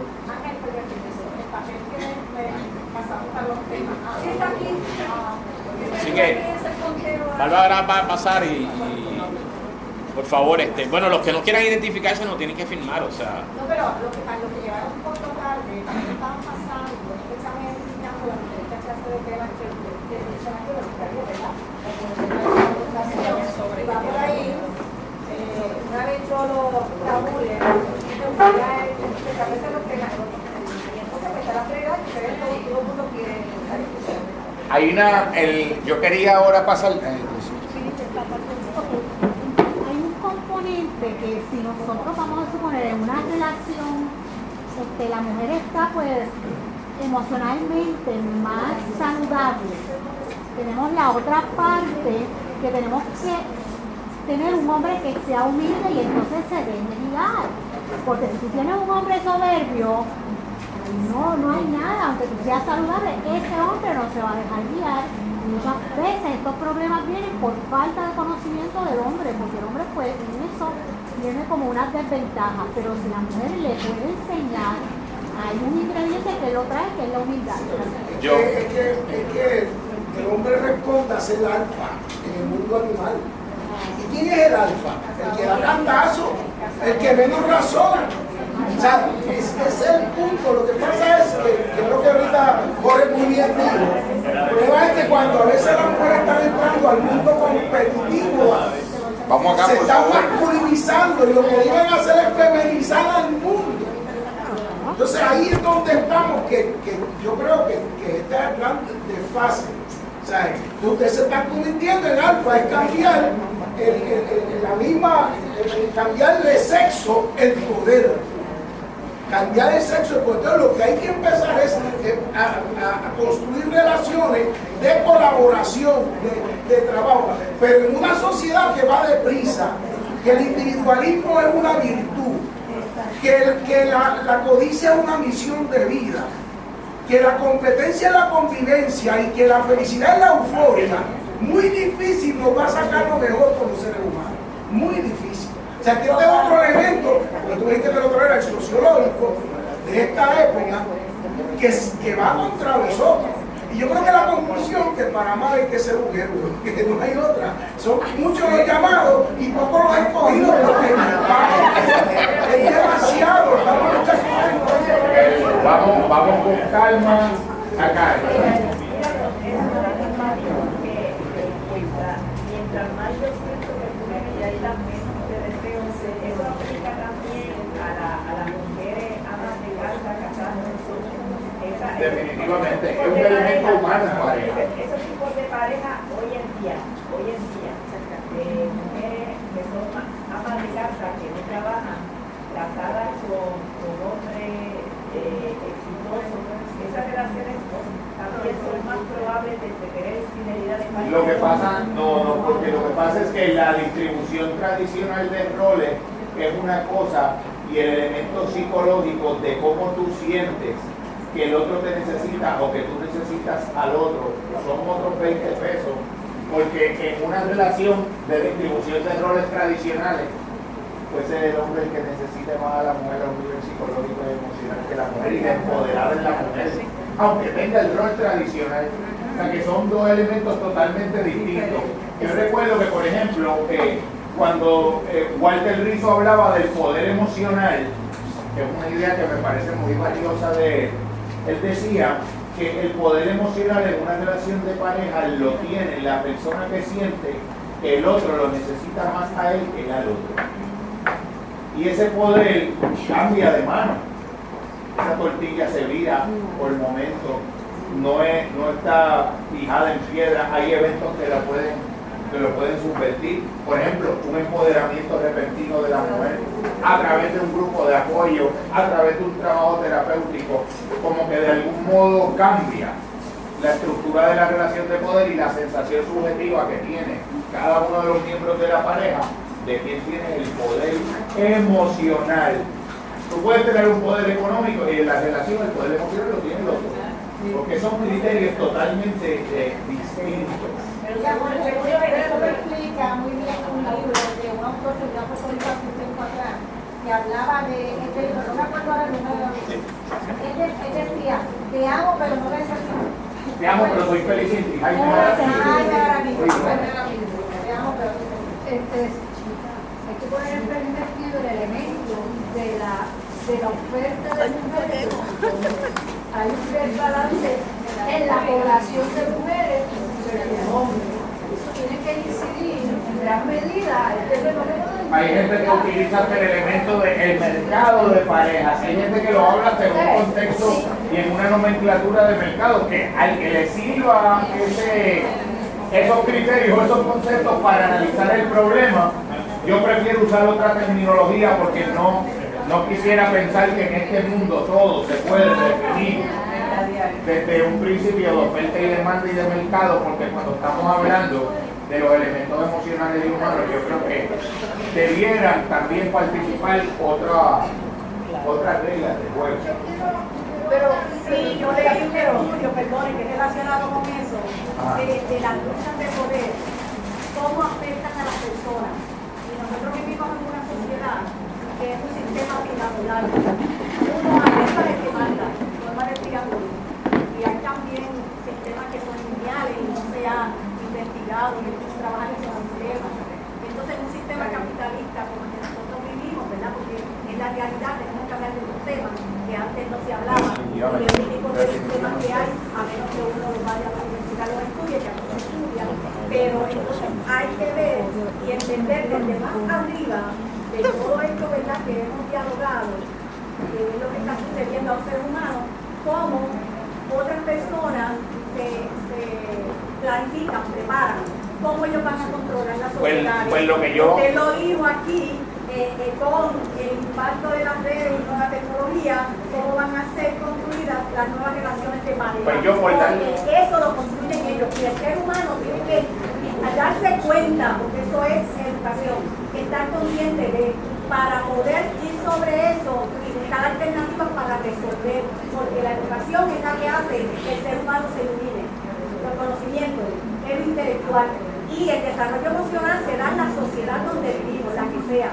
una latina machista, una norteamericana allá en el Reino Unido y todas personas esas que están a cargo de ese país son los que eh, planifican y controlan qué ellos van a hacer por los grupos de las sociedades.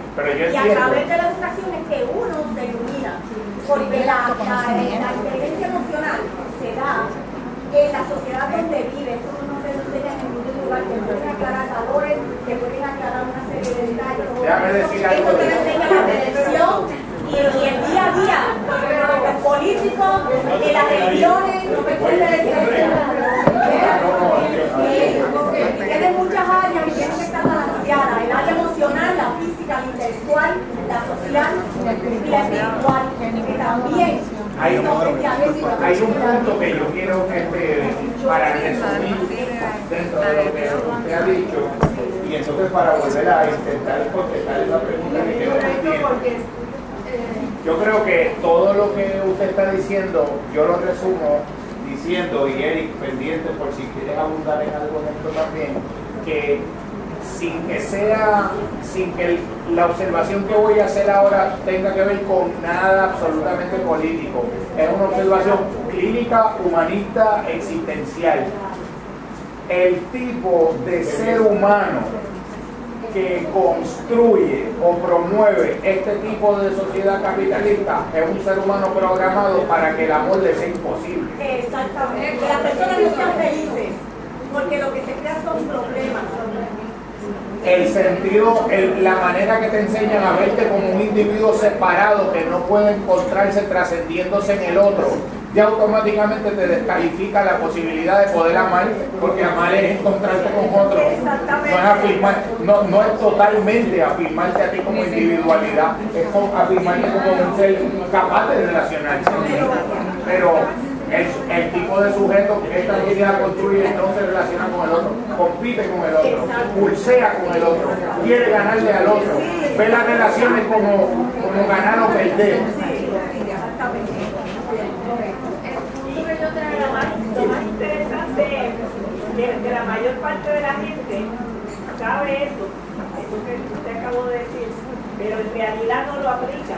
En realidad, Entonces no lo sabe. En realidad, inconscientemente, uno lo ve en los trabajos, en los trabajos, en las luchas de poder, aún entre personas que en un tiempo fueron amigos o amigas. que que- que cuando el otro avanza un poquito, recibe una promoción, lo, tra- tratan de sabotear. O sea que, que se- se da de una forma Mira, no, no- no hay manera, no hay manera de poder amar sin trabajar constantemente en uno mismo por ser bueno. No hay manera de ser feliz si estás constantemente afirmando tu propio egoísmo. El egoísmo y la felicidad son antónimos. Pero vivimos en una cultura de la Coca-Cola que te dice que la felicidad es la satisfacción de todo y cada uno de los deseos particulares que tú tienes, en la proporción que los tienes y en la medida que los deseas. Y si tienes billete para pagarlo, más todavía. No hay un solo estudio de investigación de la felicidad, donde la felicidad correlacione con el egoísmo. Que mientras más egoísta tú seas y más tú pienses en más feliz vas a ser. No hay un estudio de la felicidad, donde la felicidad correlacione con el nivel económico. Después del 20% del ingreso per cápita de la satisfacción de una necesidad básica, más dinero puede ser más infelicidad. la de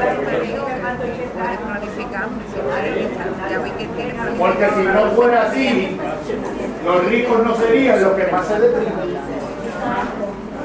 De un perfil, de un perfil sociodemográfico medio, medio alto y alto, no habría enfermedades mentales.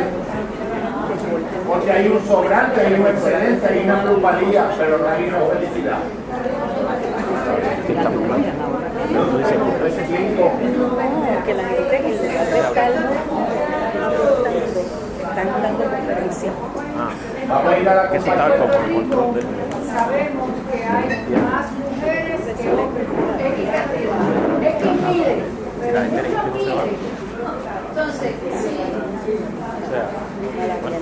Toda esta infidelidad y toda esta situación está basada que no tiene una pareja. Pero si ya hay un desbalance de pareja, porque hay 10.000 mujeres más, 30.000 mujeres más, pues entonces, A ese criterio sociológico de la distribución entre el hombre y la mujer complica más todavía el escenario, sobre todo para la mujer en un sentido neto numérico. El varón tiende a tener más opciones que la mujer. Y la mujer, mientras más evolucionada, mientras más empoderada profesionalmente, mientras más trabaja en sí misma, paradójicamente, Yo como digo, el- el- la- cuando, cuando Abraham Maslow hizo la, la pirámide de la jerarquía de necesidades, vamos con calma, vamos. Cuando Abraham Maslow hizo la jerarquía de las necesidades de realización, él entendió que el 2% de la población, solamente el 2% de la población alcanza ciertos niveles de autorrealización personal y de proyectos en consolidar un verdadero propósito de vida. Si, si en teoría tú fueras parte de ese universo, de ese 2%, dentro del universo de la sociedad donde tú vives, ¿qué margen porcentual sería donde tú tendrías que tener tus opciones reales de poder construir con, con otro ser humano un proyecto de vida? Sería en ese mismo 2%. Por lo tanto, el 98% de los miembros de tu cultura, cuando tú estás altamente evolucionada, no van a ser elegibles como pareja particular. Eso es un precio a veces de soledad también, que paga la realización personal.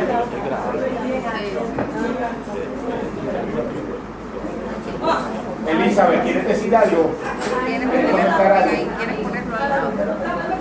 Sí. Sí.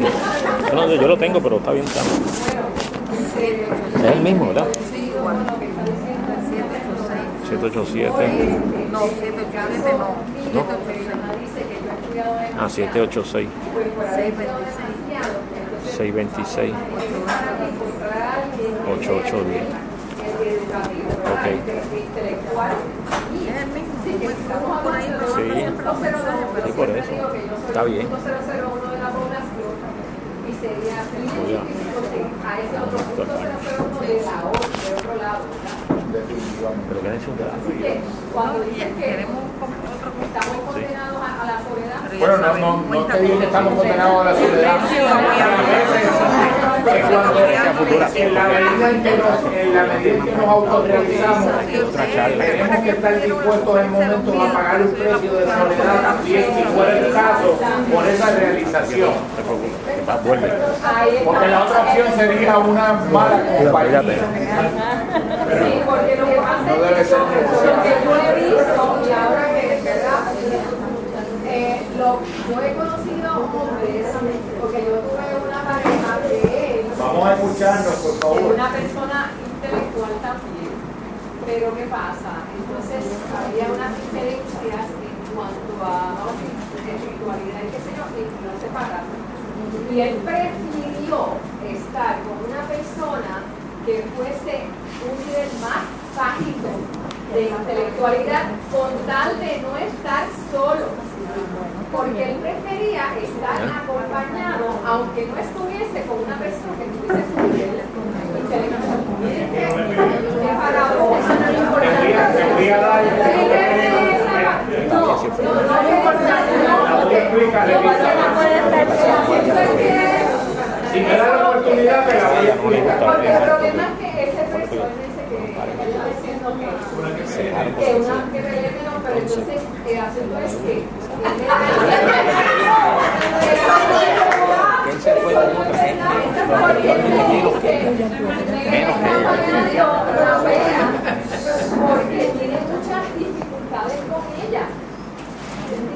Si tú, por ejemplo, si tú, analizo, si yo analizo a un nivel psicológico lo que tú estás diciendo, digo, este que me, lo han estado diciendo.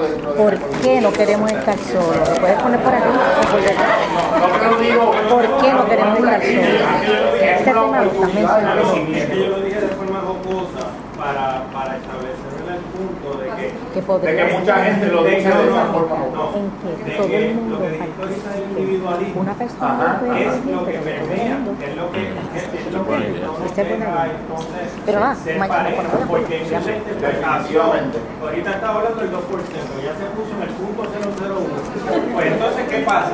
En la interpretación de cada cual, entonces yo soy, el individualismo nos Ah, bueno, que cada cual va a creer que es el 001. Exacto, yo soy la Coca-Cola y déjame ver. Y, pero- un eso ahora también.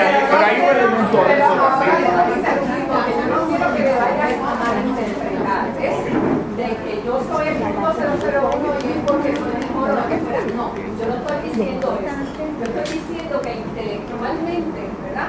Por tener un doctorado, por, por trabajar este, dando clases, etcétera, etcétera. O sea, es mucho más difícil que alguien esté al nivel tuyo educativo. ¿Por qué? Porque la mujer inteligente, ahora no voy a decir tú, y ahora lo voy a decir. La mujer inteligente, quitados. la mujer se aburre de un hombre que no, tú no puedas conversar otras cosas que Ah, no bueno, sea sexo. Y se acabó. Y eso, y eso, ¿Entiendes? y eso es real. Ahora, Sí. hay, hay un, hay, hay, hay un... Yo el único matiz que le añado a eso es que para mí poder amar exitosamente a los demás es más importante que mi doctorado.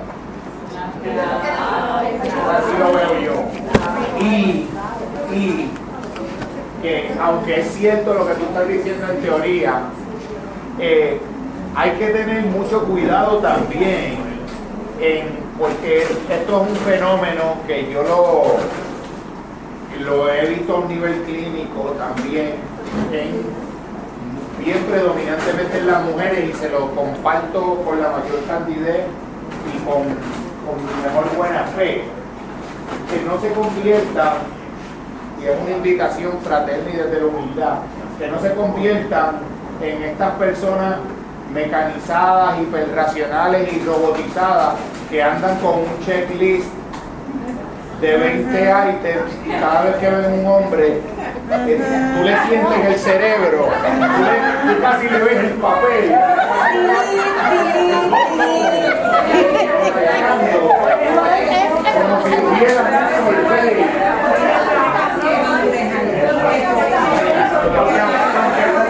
Aunque el hombre sea machista,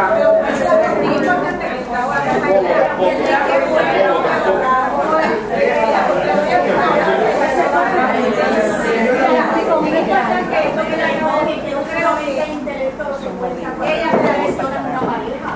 Hay otras padres, hay gente que no ha estudiado tanto, no tiene un cuarto año, está en la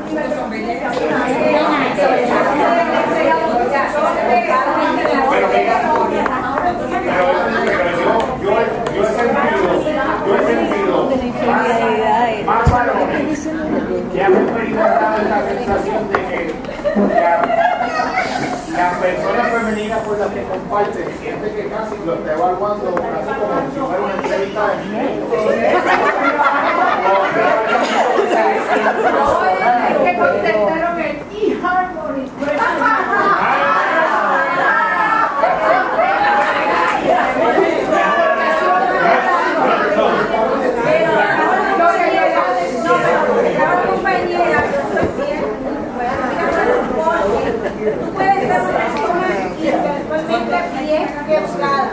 pero emocionalmente bien incapacitada. Bien.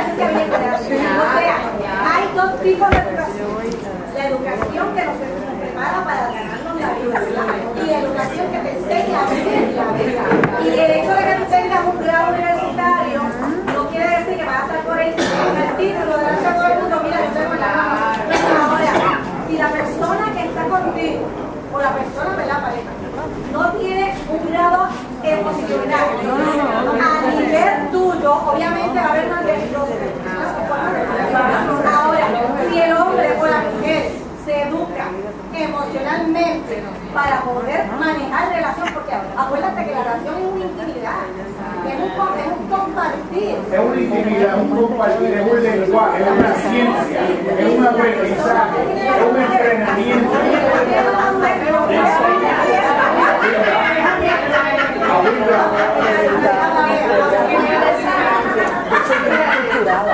papá,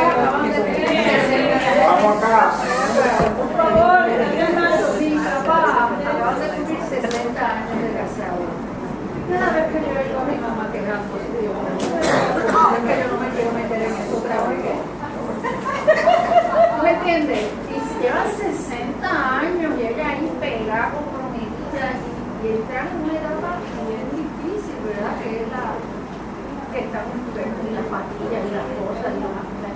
Pero finalizo mi, mi planteamiento diciendo, yo estoy en realidad que algún día encuentro otra persona, es una persona que me sume a mi vida, no que me reste. Y por ahí hay mucha gente que. Añade el otro elemento, que tú le sumes a la de esta. Ah, y eso me Gracias, gracias. Eso me gustó. Es que a veces, a veces cuando nosotros hacemos las descripciones, una el lenguaje del yo, pero hay que ver el lenguaje del tú también. Yo le voy a contar esta anécdota. Gracias, profe. Le voy a contar esta anécdota. Yo tengo un amigo que trabajaba en la. Trabajaba Que no soy yo, que no que soy trabajaba en la universidad, que no que es él, que en un momento dado era compañero de trabajo de, de esta fémina que una y otra y otra vez se pasaba diciendo, estaba leyendo el periódico siempre ahí en el trabajo y entonces diciendo, yo quiero un hombre que sea así, que sea sano, que tenga estas cualidades, que tenga esto, que tenga lo otro, que tenga lo otro. Y volvía al otro día y le leyendo el periódico, donde él pasaba, decía lo mismo. Y al otro día, al otro día, y como a los seis meses no pudo más. Y le digo, oye, ven, acá, que yo llevo como seis meses escuchándote decir algo y tú has dicho muy enfáticamente que tú quieres en tu vida un hombre que tenga estas y estas y estas y estas otras cualidades. Tú no crees ni te has puesto a pensar que lo menos que se merece un hombre que tenga esas cualidades que tú describes es una mujer que tenga estas otras, estas otras, estas otras. ¿Tú crees que tú eres esa mujer? ¿Tú crees que tú eres esa mujer? Y a mí me parece que Nieto no pudo contestar nada porque sabía que no era eso. Sea, yo a veces nosotros somos muy nosotros somos muy muy prestos y muy hábiles a, a, exigir, a entender qué queremos, qué no, de qué estamos dispuestos, de qué no estamos dispuestos y qué esperamos de los demás. Pero fíjate que todo ese lenguaje tiene una presuposición de sandame, sandame, sandame. Y ese elemento de la reciprocidad, de decir cuántos elementos yo, yo he cultivado en mi ser, que yo los pongo a disposición generosamente en un vínculo de amor. Cuántas cosas que yo he trabajado en mi soledad, en mi empoderamiento, yo estoy dispuesto a entregarlas generosamente a un ser humano. Y yo encuentro en ese ser humano esas cualidades. Fíjate, fíjate qué cosa curiosa, nosotros aquí nos estamos cuestionando estos temas y nadie hace un planteamiento del lenguaje más orientado a cuando ven la pareja de qué yo he ido construyendo en la vida para yo darle a ese proceso, sino que yo estoy esperando desde acá para ver si me cumplen estos 20 eh, en, un, en un checklist para yo entonces permitir ese elemento que le llamamos sumatorio, que lo que estoy diciendo es contextualizando lo tuyo, no es como un señalamiento a ti, sino que cuando nosotros, cuando nos- cuando nosotros describimos las cuestiones de pareja, así nos colocamos como en un podio nosotros, a estar analizando allá, a ver esto ese tipo de proceso mental. Pero si invirtiéramos más tiempo en mirarnos nosotros al espejo, en construir en nosotros cualidad, calidad, afectividad, don de sí, generosidad. Nosotros, nosotros verdaderamente estamos, estamos preparados para dejar el egoísmo a un lado y dar un paso al frente de una relación de humana. Pero yo creo Verdaderamente. Los otros días yo estaba viendo una, no sé si era Norma Pantoja, o una, estaba en Alexandra Zenona. Entonces ella estaba hablando de cómo eh, las cosas que una mujer tiene que hacer para conocer a un hombre para saber si va a salir con él. Pedirle un informe de crédito eh, certificado y un certificado de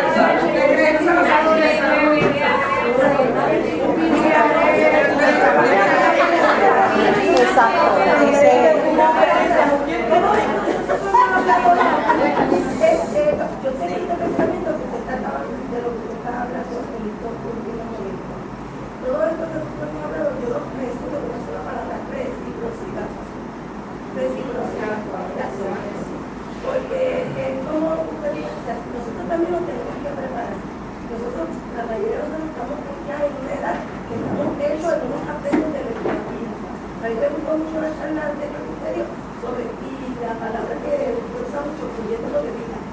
Cada cual tenemos que saber cuál es nuestro proyecto de vida bien definido en nuestra vida, para saber lo que queremos. Y cuando, cuando tú y yo sabemos lo que nosotros queremos, entonces mirar, enfocarlo, y mientras tanto, pues, yo sé de qué me está hablando, mantenga la calma y disfruta la espera, ¿verdad? Ese- aunque ese- Sí, yo lo sé, sí lo sé. Pero yo lo resumo con reciprocidad, porque todos nosotros podemos analizar todo lo que podamos analizar científicamente. Miren, pero como Yo quiera, buscando a Ángel, mira dónde está. La sencillez, en la sencillez que está la grandeza. Gracias, me voy, voy a cuidar la nieta. Bendiciones. Y sabes, te, te voy a decir algo antes de que te vayas y te felicito por lo que estás diciendo. Y también estoy de acuerdo en que la sencillez está la grandeza. Que lo que hace que dos personas se queden juntos en el tiempo es el proyecto de vida. Eso me encanta. No es más nada. No es más nada. Si hay proyecto de vida y se le cae a uno el pelo, eh, sigue la relación. Y- lo que sea.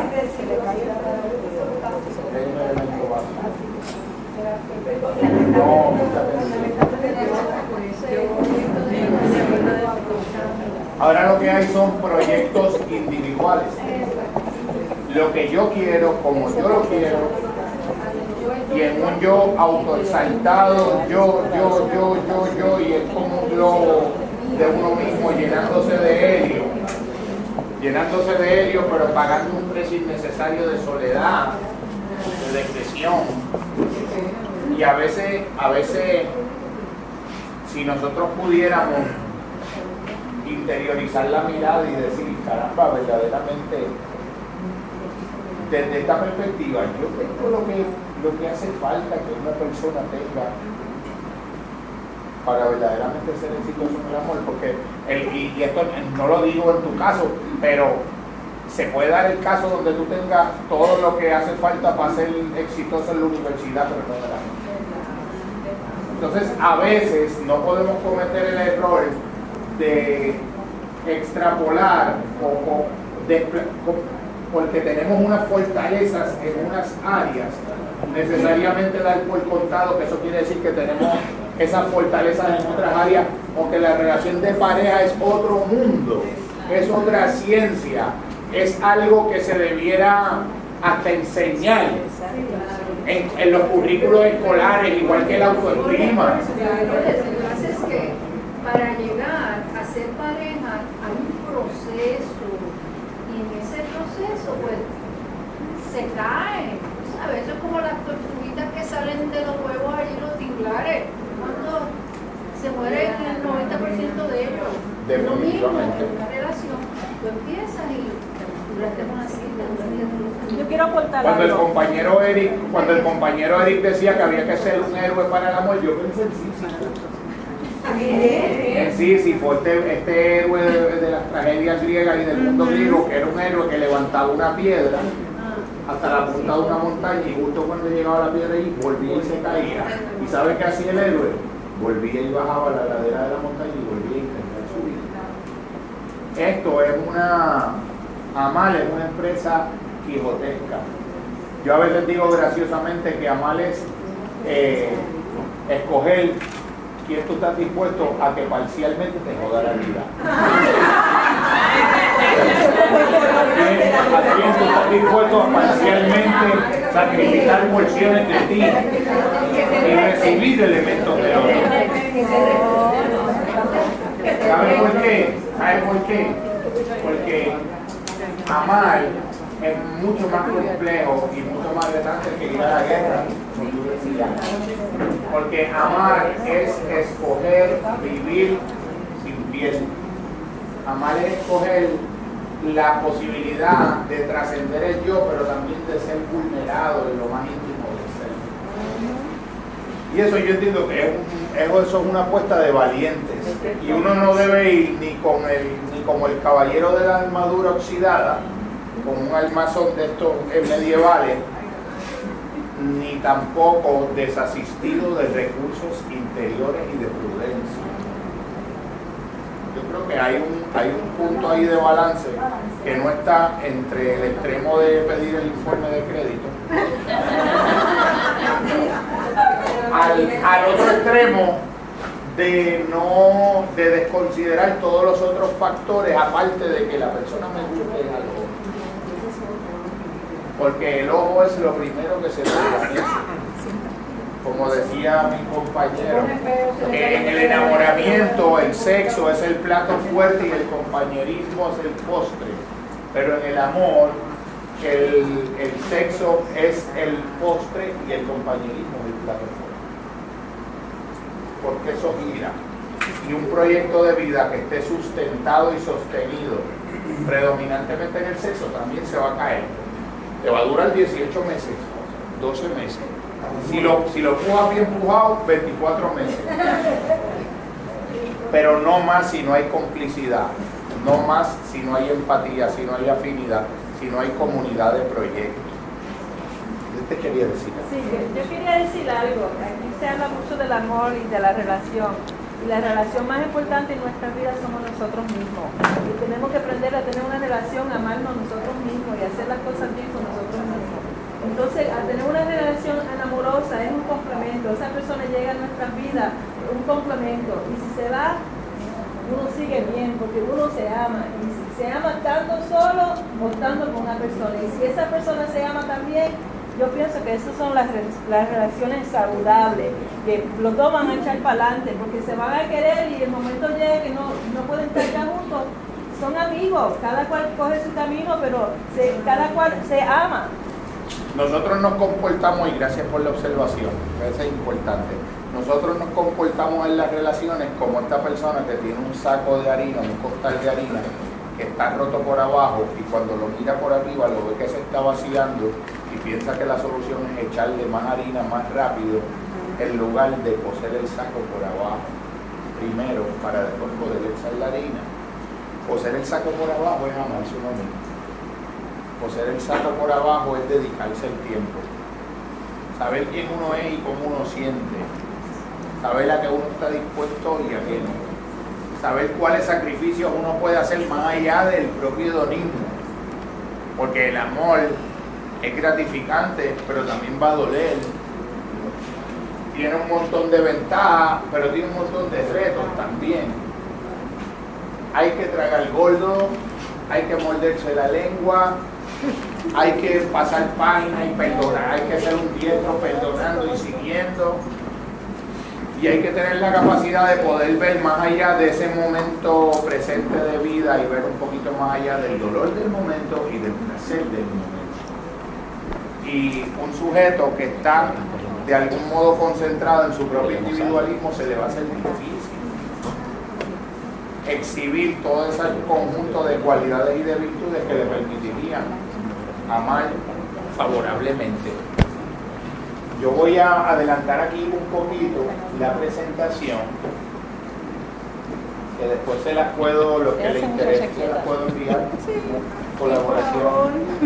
Eh, Porque escribió el email. Allá cogí elementos esenciales de la paradoja del amor y del deseo. El deseo puede emerger de experiencias positivas, pero la ansiedad, la culpa y el coraje también energizan el deseo. Por eso es que usted, en, las parejas donde hay unos elementos de agresividad, a veces las reconciliaciones son bien potentes sensualmente. Y la persona piensa que ese nivel de excitación porque la parte del cerebro que maneja la sexualidad también maneja la agresividad y el miedo. Entonces, tú estás envuelto en unos elementos donde tú has lastimado al otro, pero cuando generas la, la reconciliación, eso trae como un, una euforia, un exceso de euforia que se transmite en la sexualidad, entonces tú quedas como embelesado. Y tú sientes que tú interpretas esa sensación de gratificación como que estás reconciliado. Y entras en el ciclo, porque tú activas a través de la, de la agresividad la, los elementos de euforia de la amígdala, pero entonces también das la descarga dopamínica para la cuestión de la gratificación del sexo. Entonces ahí es que tú dices, pero, pero ¿por qué si la maltratas? ¿Por qué de algún modo esto es como que se queda? porque está enganchada en el deseo. Está enganchada en el deseo y cuando tú vas hurgando, hurgando, hurgando en la relación, hay un componente bien, bien fuerte de gratificación sexual.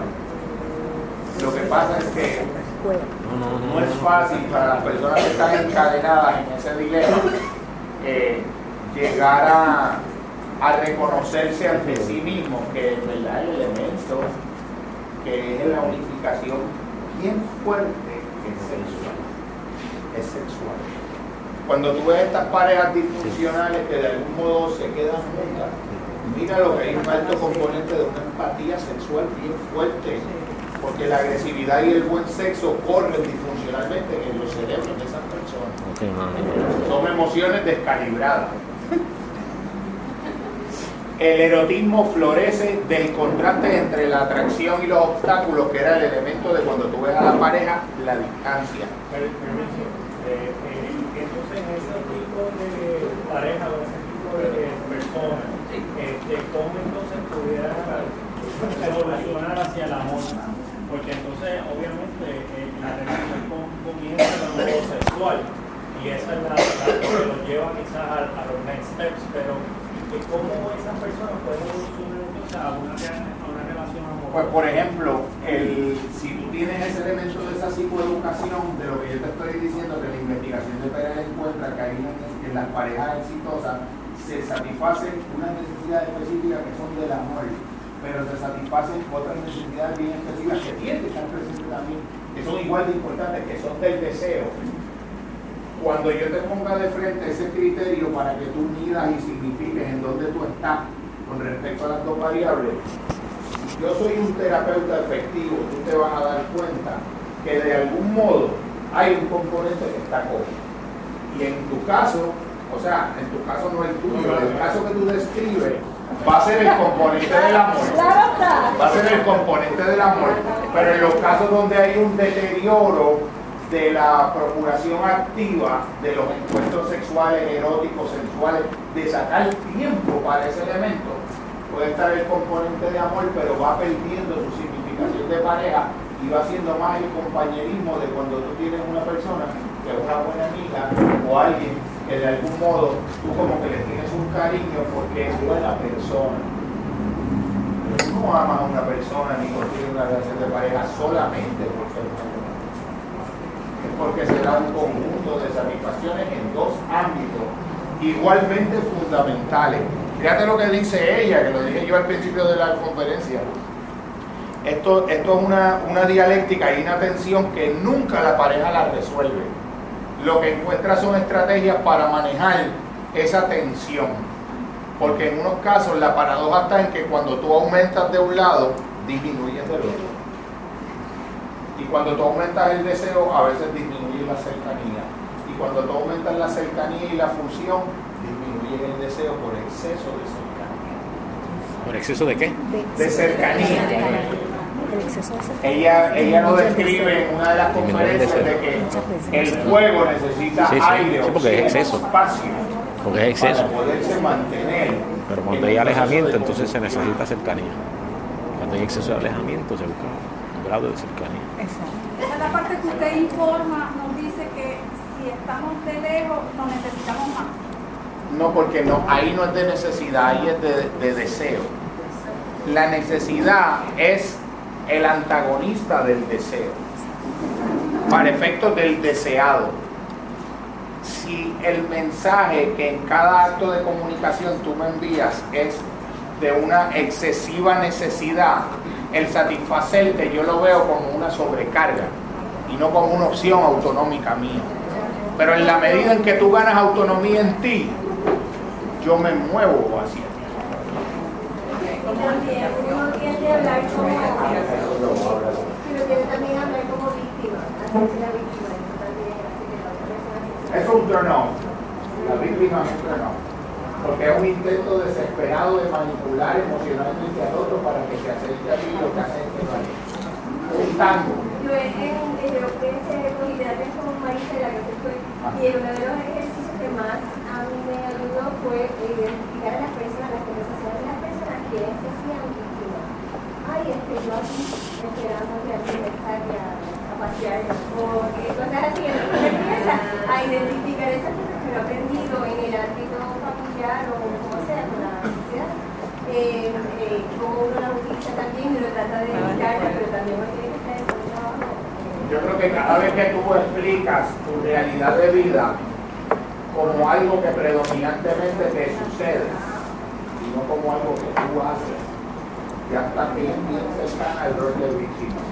Cuando estás bien cercana al rol de víctima, Yo me voy a ir eh, después que se termine porque yo trabajo mañana. Ah, por favor. Y me voy, me vienen, me tengo con para irme, ¿está bien? ¿Te vas ahora? No, todavía no, ya mismo. Está bien, me avisa. Eso te iba a decir, vamos a Sí,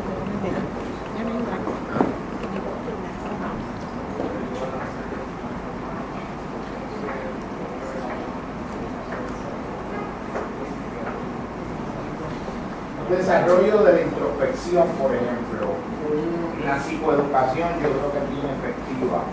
El que las dos personas en un proceso conversacional terapéutico puedan significar la experiencia. Por ejemplo, en el mundo del deseo, a mí se me dificulta más que en el mundo de la, en la dimensión del amor, yo estar conectado con lo que está significando la misma experiencia que estamos teniendo, pero significando para ti.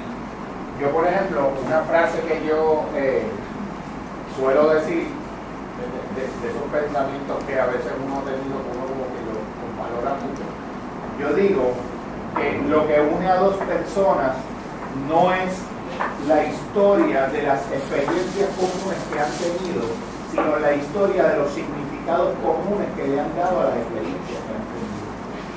Entonces, usando eso como una clave terapéutica que yo, que, yo trato de, incorporar en, la- en las parejas, yo voy a buscar no tanto el recuento de esa historia de lo que han compartido, sino ha habido una convergencia entre la manera en que han significado lo que han compartido. Porque un hombre se puede acostar con una mujer o una mujer con un hombre y salir de esa experiencia significando cosas totalmente.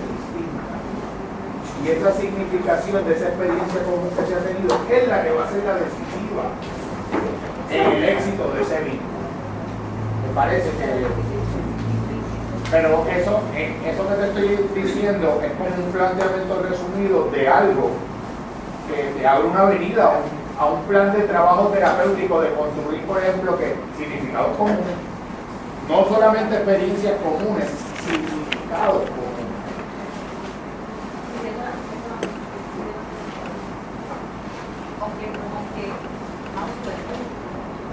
lion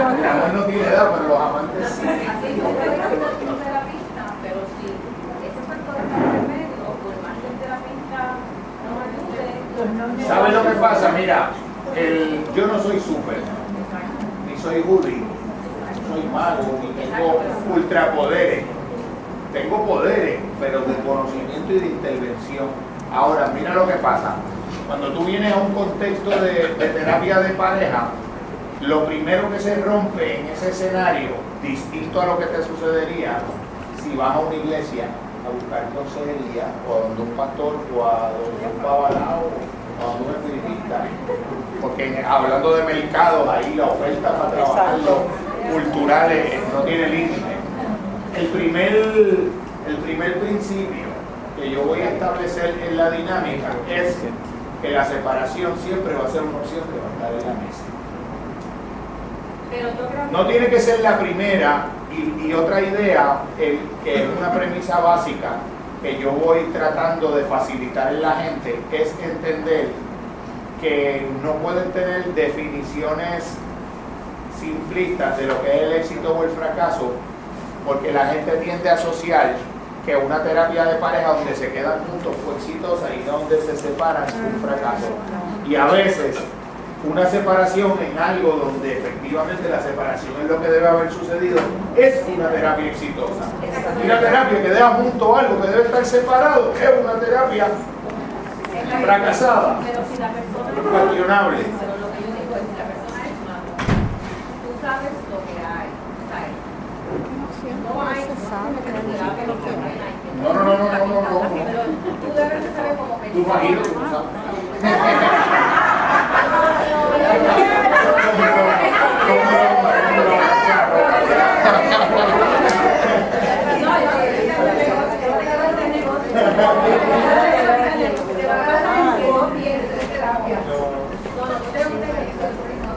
Yo lo entiendo. Pero digo que, o sea, que la persona adulta, Ajá.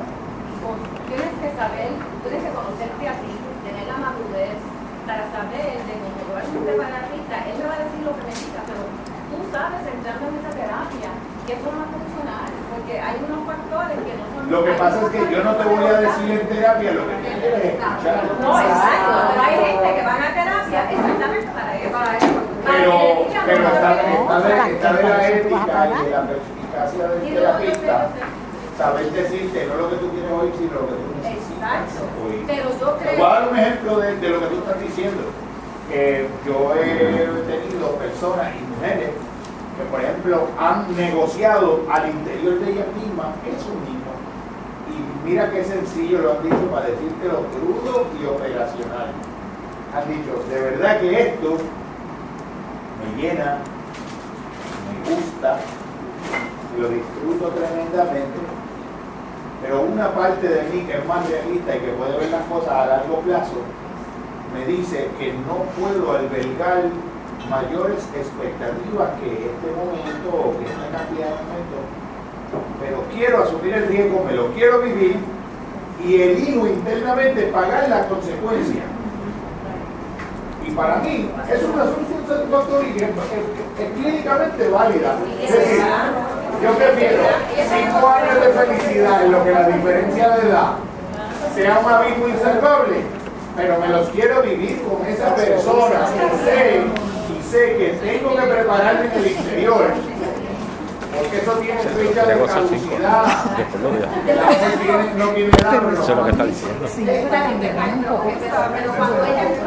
Eso está bien si lo quiere hacer así. Y si esa es su decisión y ambos están de acuerdo, puede ser. Sí, están de acuerdo.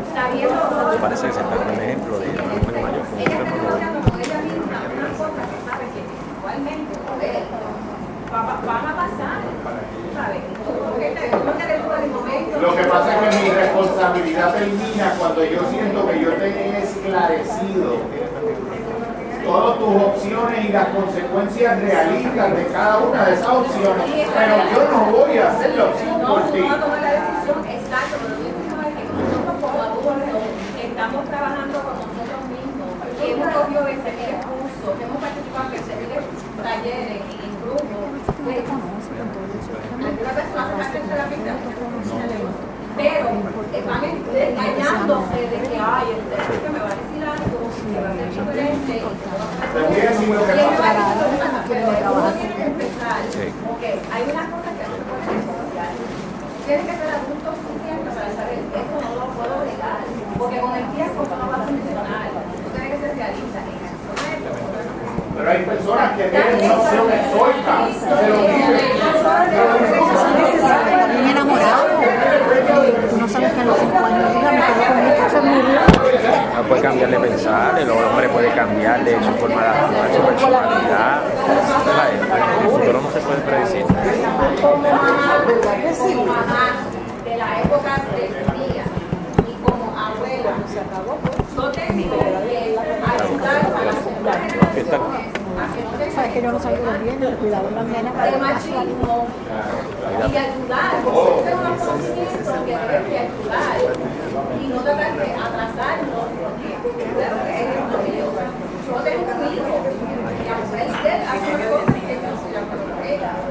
Y yo, y yo, que tengo que aguantar, porque yo me he visto que salió la machista mami y para. Entonces uno tiene que estar consciente de que, ¿para qué estamos y lo vamos a aplicar lo que estamos aprendiendo y vamos a ayudar. Pero eso es un reto tuyo, eso no es del terapista. No, no, yo no asumo la responsabilidad del otro. Yo, yo entiendo. Hay cosas que puedes no tener que ir a un terapista, puedes realista con el mismo. Yo entiendo eso, yo entiendo eso, pero también entiendo, mira lo que pasa. El trabajo, el trabajo que un proceso educativo o psicoeducativo realiza impacta una zona específica de tu cerebro. Pero el espacio de tu cerebro donde está lo arraigado, eso visceral, es mucho más subcortical, es más adentro. Y hasta cierto punto, yo estoy compitiendo contra 30 años que tiene tu cerebro de unas costumbres, de unas pautas, de unas repeticiones que, están, que ni siquiera tú, ni siquiera tú sabes muchas de las que tienes. Y yo estoy tratando de entrar por una zona de tu mente, que es la corteza prefrontal, toda esta parte, a corregir situaciones y problemas que te genera otra parte de tu de tu cerebro, estructuras mucho más primarias, asociadas con miedos mucho más primarios, al abandono, eh, a, a- a la soledad, miedos ancestrales que se quedaron programados por cuidadores primarios. Y el trabajo, el trabajo es cuesta arriba y es terapia. pero es, es una, yo creo que es una apuesta de fe. Yo apuesto al papel que tiene el conocimiento en producir o propiciar liberación interior, pero también el trabajo que tiene que añadirle la persona. Yo, yo recuerdo en ese sentido una, una cita de Paramahansa Yogananda, decía que en tu trabajo de liberación Dios hace el 50%, tu maestro, tu gurú, tu preceptor hace el otro 25% y tú haces el otro 25%. Pero mira lo que le añade, mira lo añade. Pero nunca te olvides que el 25% que tú realizas es el 100% de ti mismo. Una sucia 25%, la cuarta parte, hago un apartado de liberación y el 75% de mí lo tiro por el chorro. No, no, es el 100% de ti. Pero fíjate hasta qué punto tu propia liberación no depende solamente del 100% de ti. Porque las personas que hemos sido participantes, beneficiarios en su momento de procesos terapéuticos, y me incluyo, de grupos donde compartimos dolor, y sanación, podemos dar fe de que en muchos momentos ni siquiera nuestros mejores esfuerzos en el aislamiento de nuestra soledad eran suficientes para emprender con éxito el reto de trascender una patología, una codependencia emocional, un dolor profundo y una herida en el alma.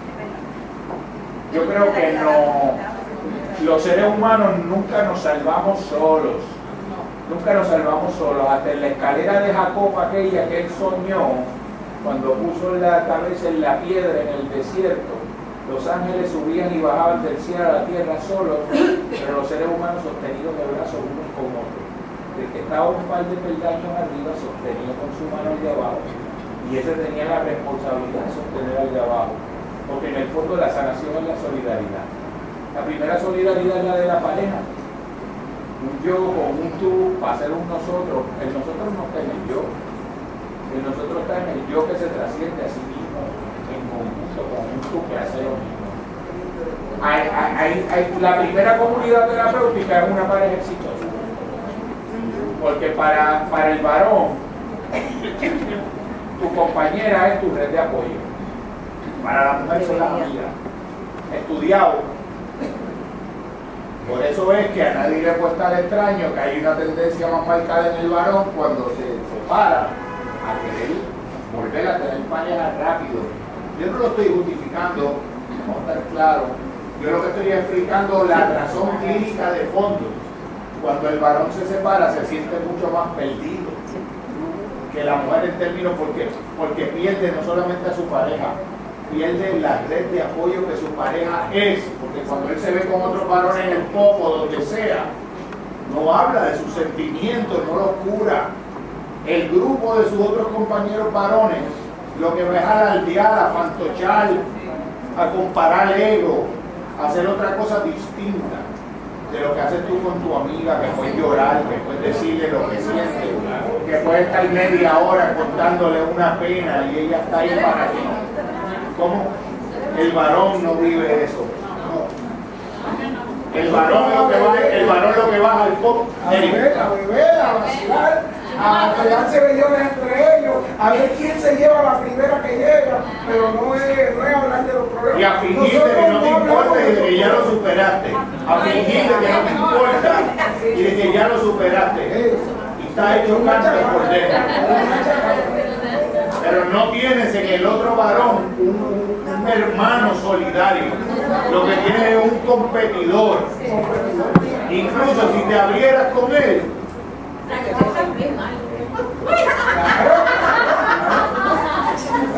bien desasistido. Por eso es que cuando, cuando yo te estoy dando estas explicaciones, uno dice, pero ven acá, ¿quién tiene la ventaja y quién tiene la desventaja? El machismo me puede haber dado unas aparentes ventajas en el poder externo, pero me dejó perdido en el espacio en el poder. Nosotros internamente somos fuertes de muscula- musculatura, pero muy débiles de corazón. Muy débiles. En los sentimientos. Todo y ninguno.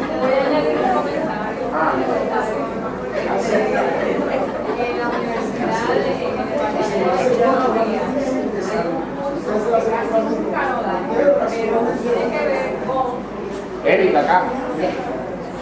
En, la UPRP hay, psicología, hay un curso que, no da mucho, pero tiene que ver con el rol del hombre y de la mujer.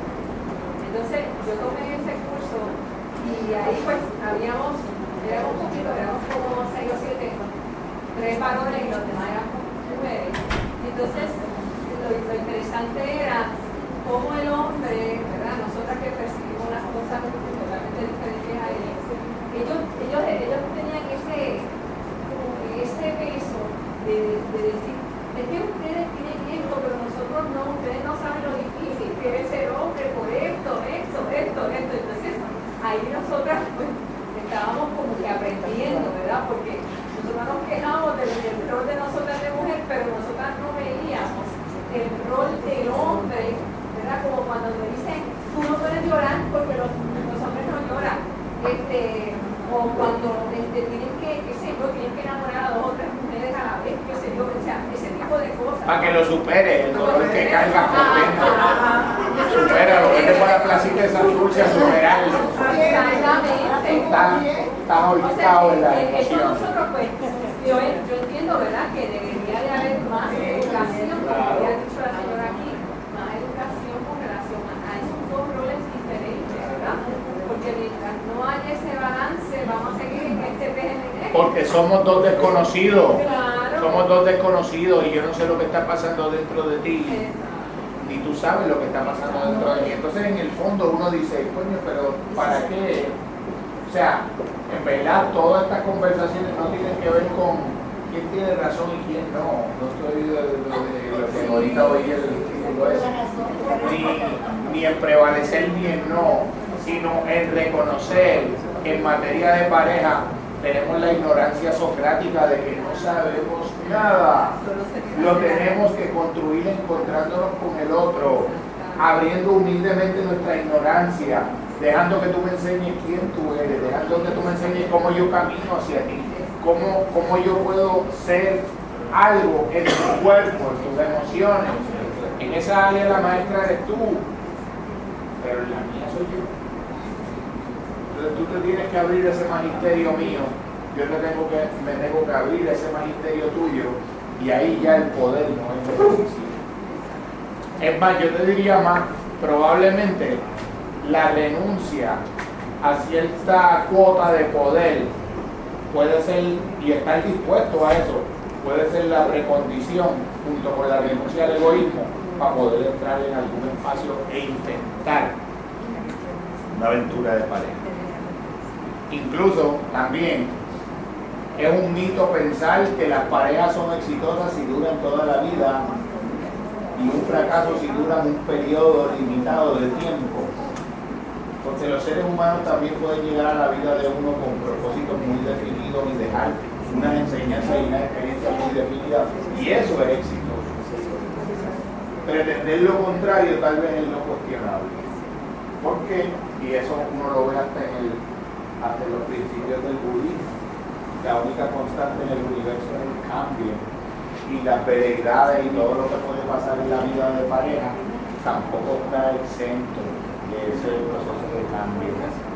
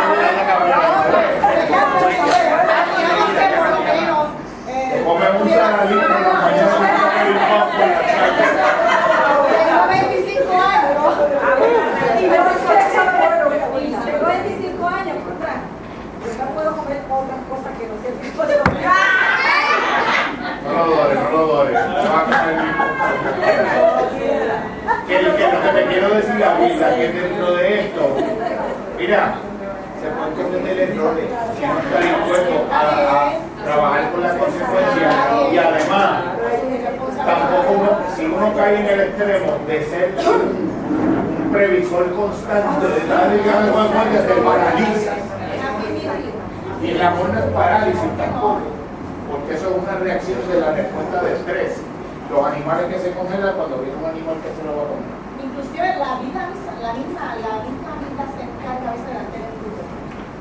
¿Por qué pasa eso? Mira, cuando yo estaba, empecé a trabajar como educadora y viví 10 años, más de un de estudiantes. Entonces, siempre hubo un cuento que a mí me fascinaba.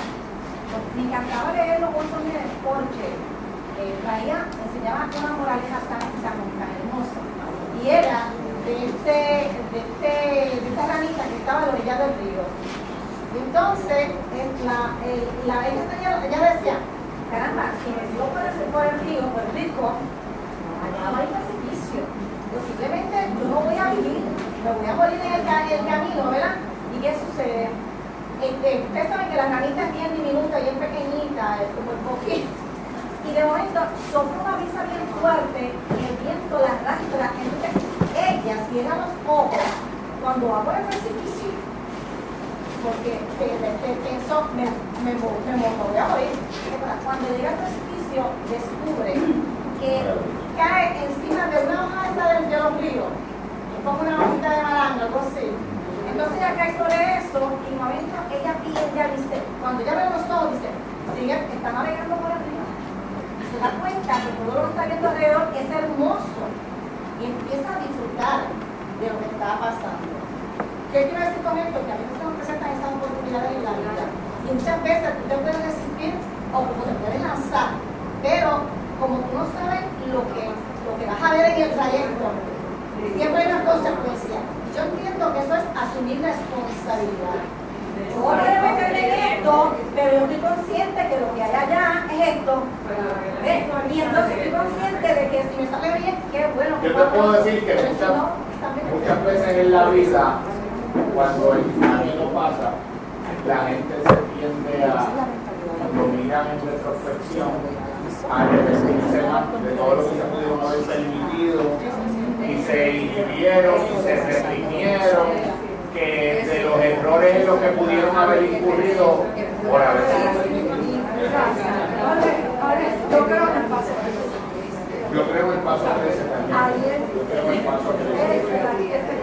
Y en el 25 aniversario vamos a ver- El paso 13. El paso 13. Voy a- Ay, Dios mío. Voy a Sí, aprovechar. El paso 13 está a fuego.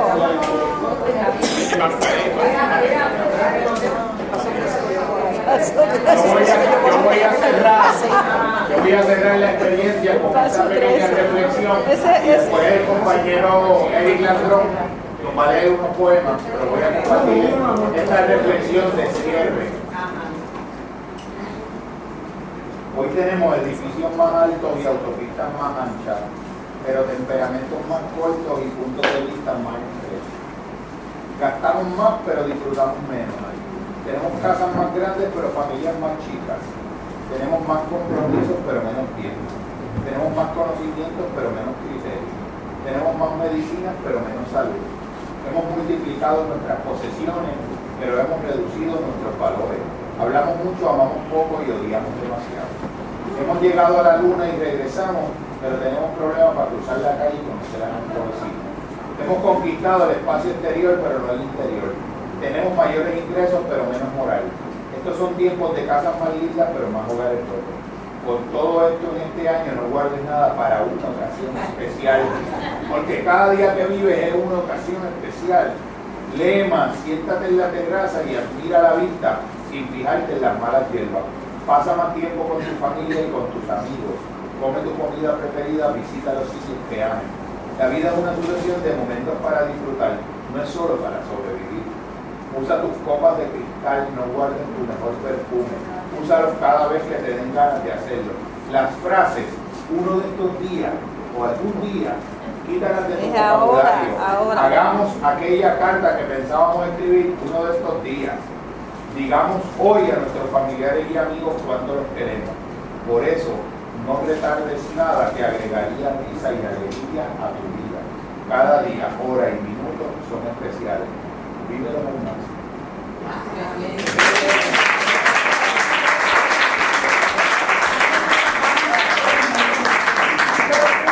Queremos agradecer que el que desee la información de la vía me deje saber su email para enviárselo.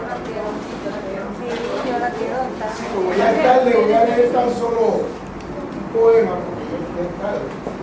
Así que me parece que ha sido bien enriquecedor.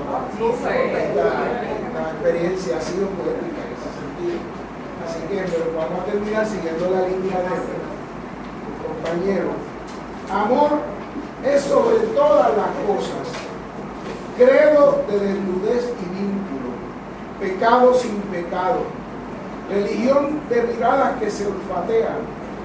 Rito de besos meridianos e íntimos una caricia pegajosa que ondula en el tiempo acariciante, el sacramento del deseo, placer del espíritu y espíritu del placer, el designio de la bondad, la mejor ocurrencia de un Dios amoroso y selectivo, un nudo de marinero en soga de pieles magnéticas, un proyecto de vida libre y semejante, una decisión inquebrantable, el complot de los cariños, la complicidad de la inocencia, unos labios coautores que se cuando se agregan, una emoción que afina, un sentimiento ancla y sin erosión, un ejercicio matemático inexpugnable, donde uno más uno es igual a uno, una conexión de energía renovable entre dos cuerpos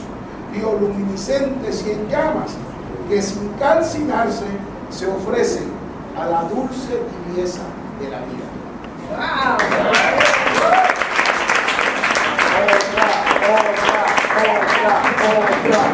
Vamos en broma, para terminar en broma.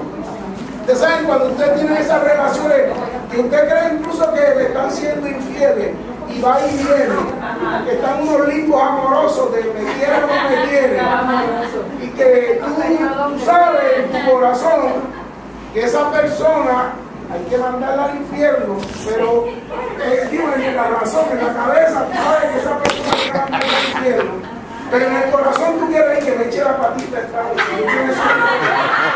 Entonces yo le hice este vacilón que dice así, ya, ya no puedo más. Ya me harté de ti enamorarme. Por eso, si mis manos desean tocarte como es, las corto. Si mis rodillas me fallan al recordarte, las corto. Si mis cuerdas vocales silencian al pronunciar tu nombre, las corto. Si mis piernas se dirigen magnetizadas hacia el opuesto cauce de tu puerta, como es, las corto. Pero si mi masculinidad se desata al soñar tu piel crujiendo en tu uy, pensándolo bien, hasta el amor por esa.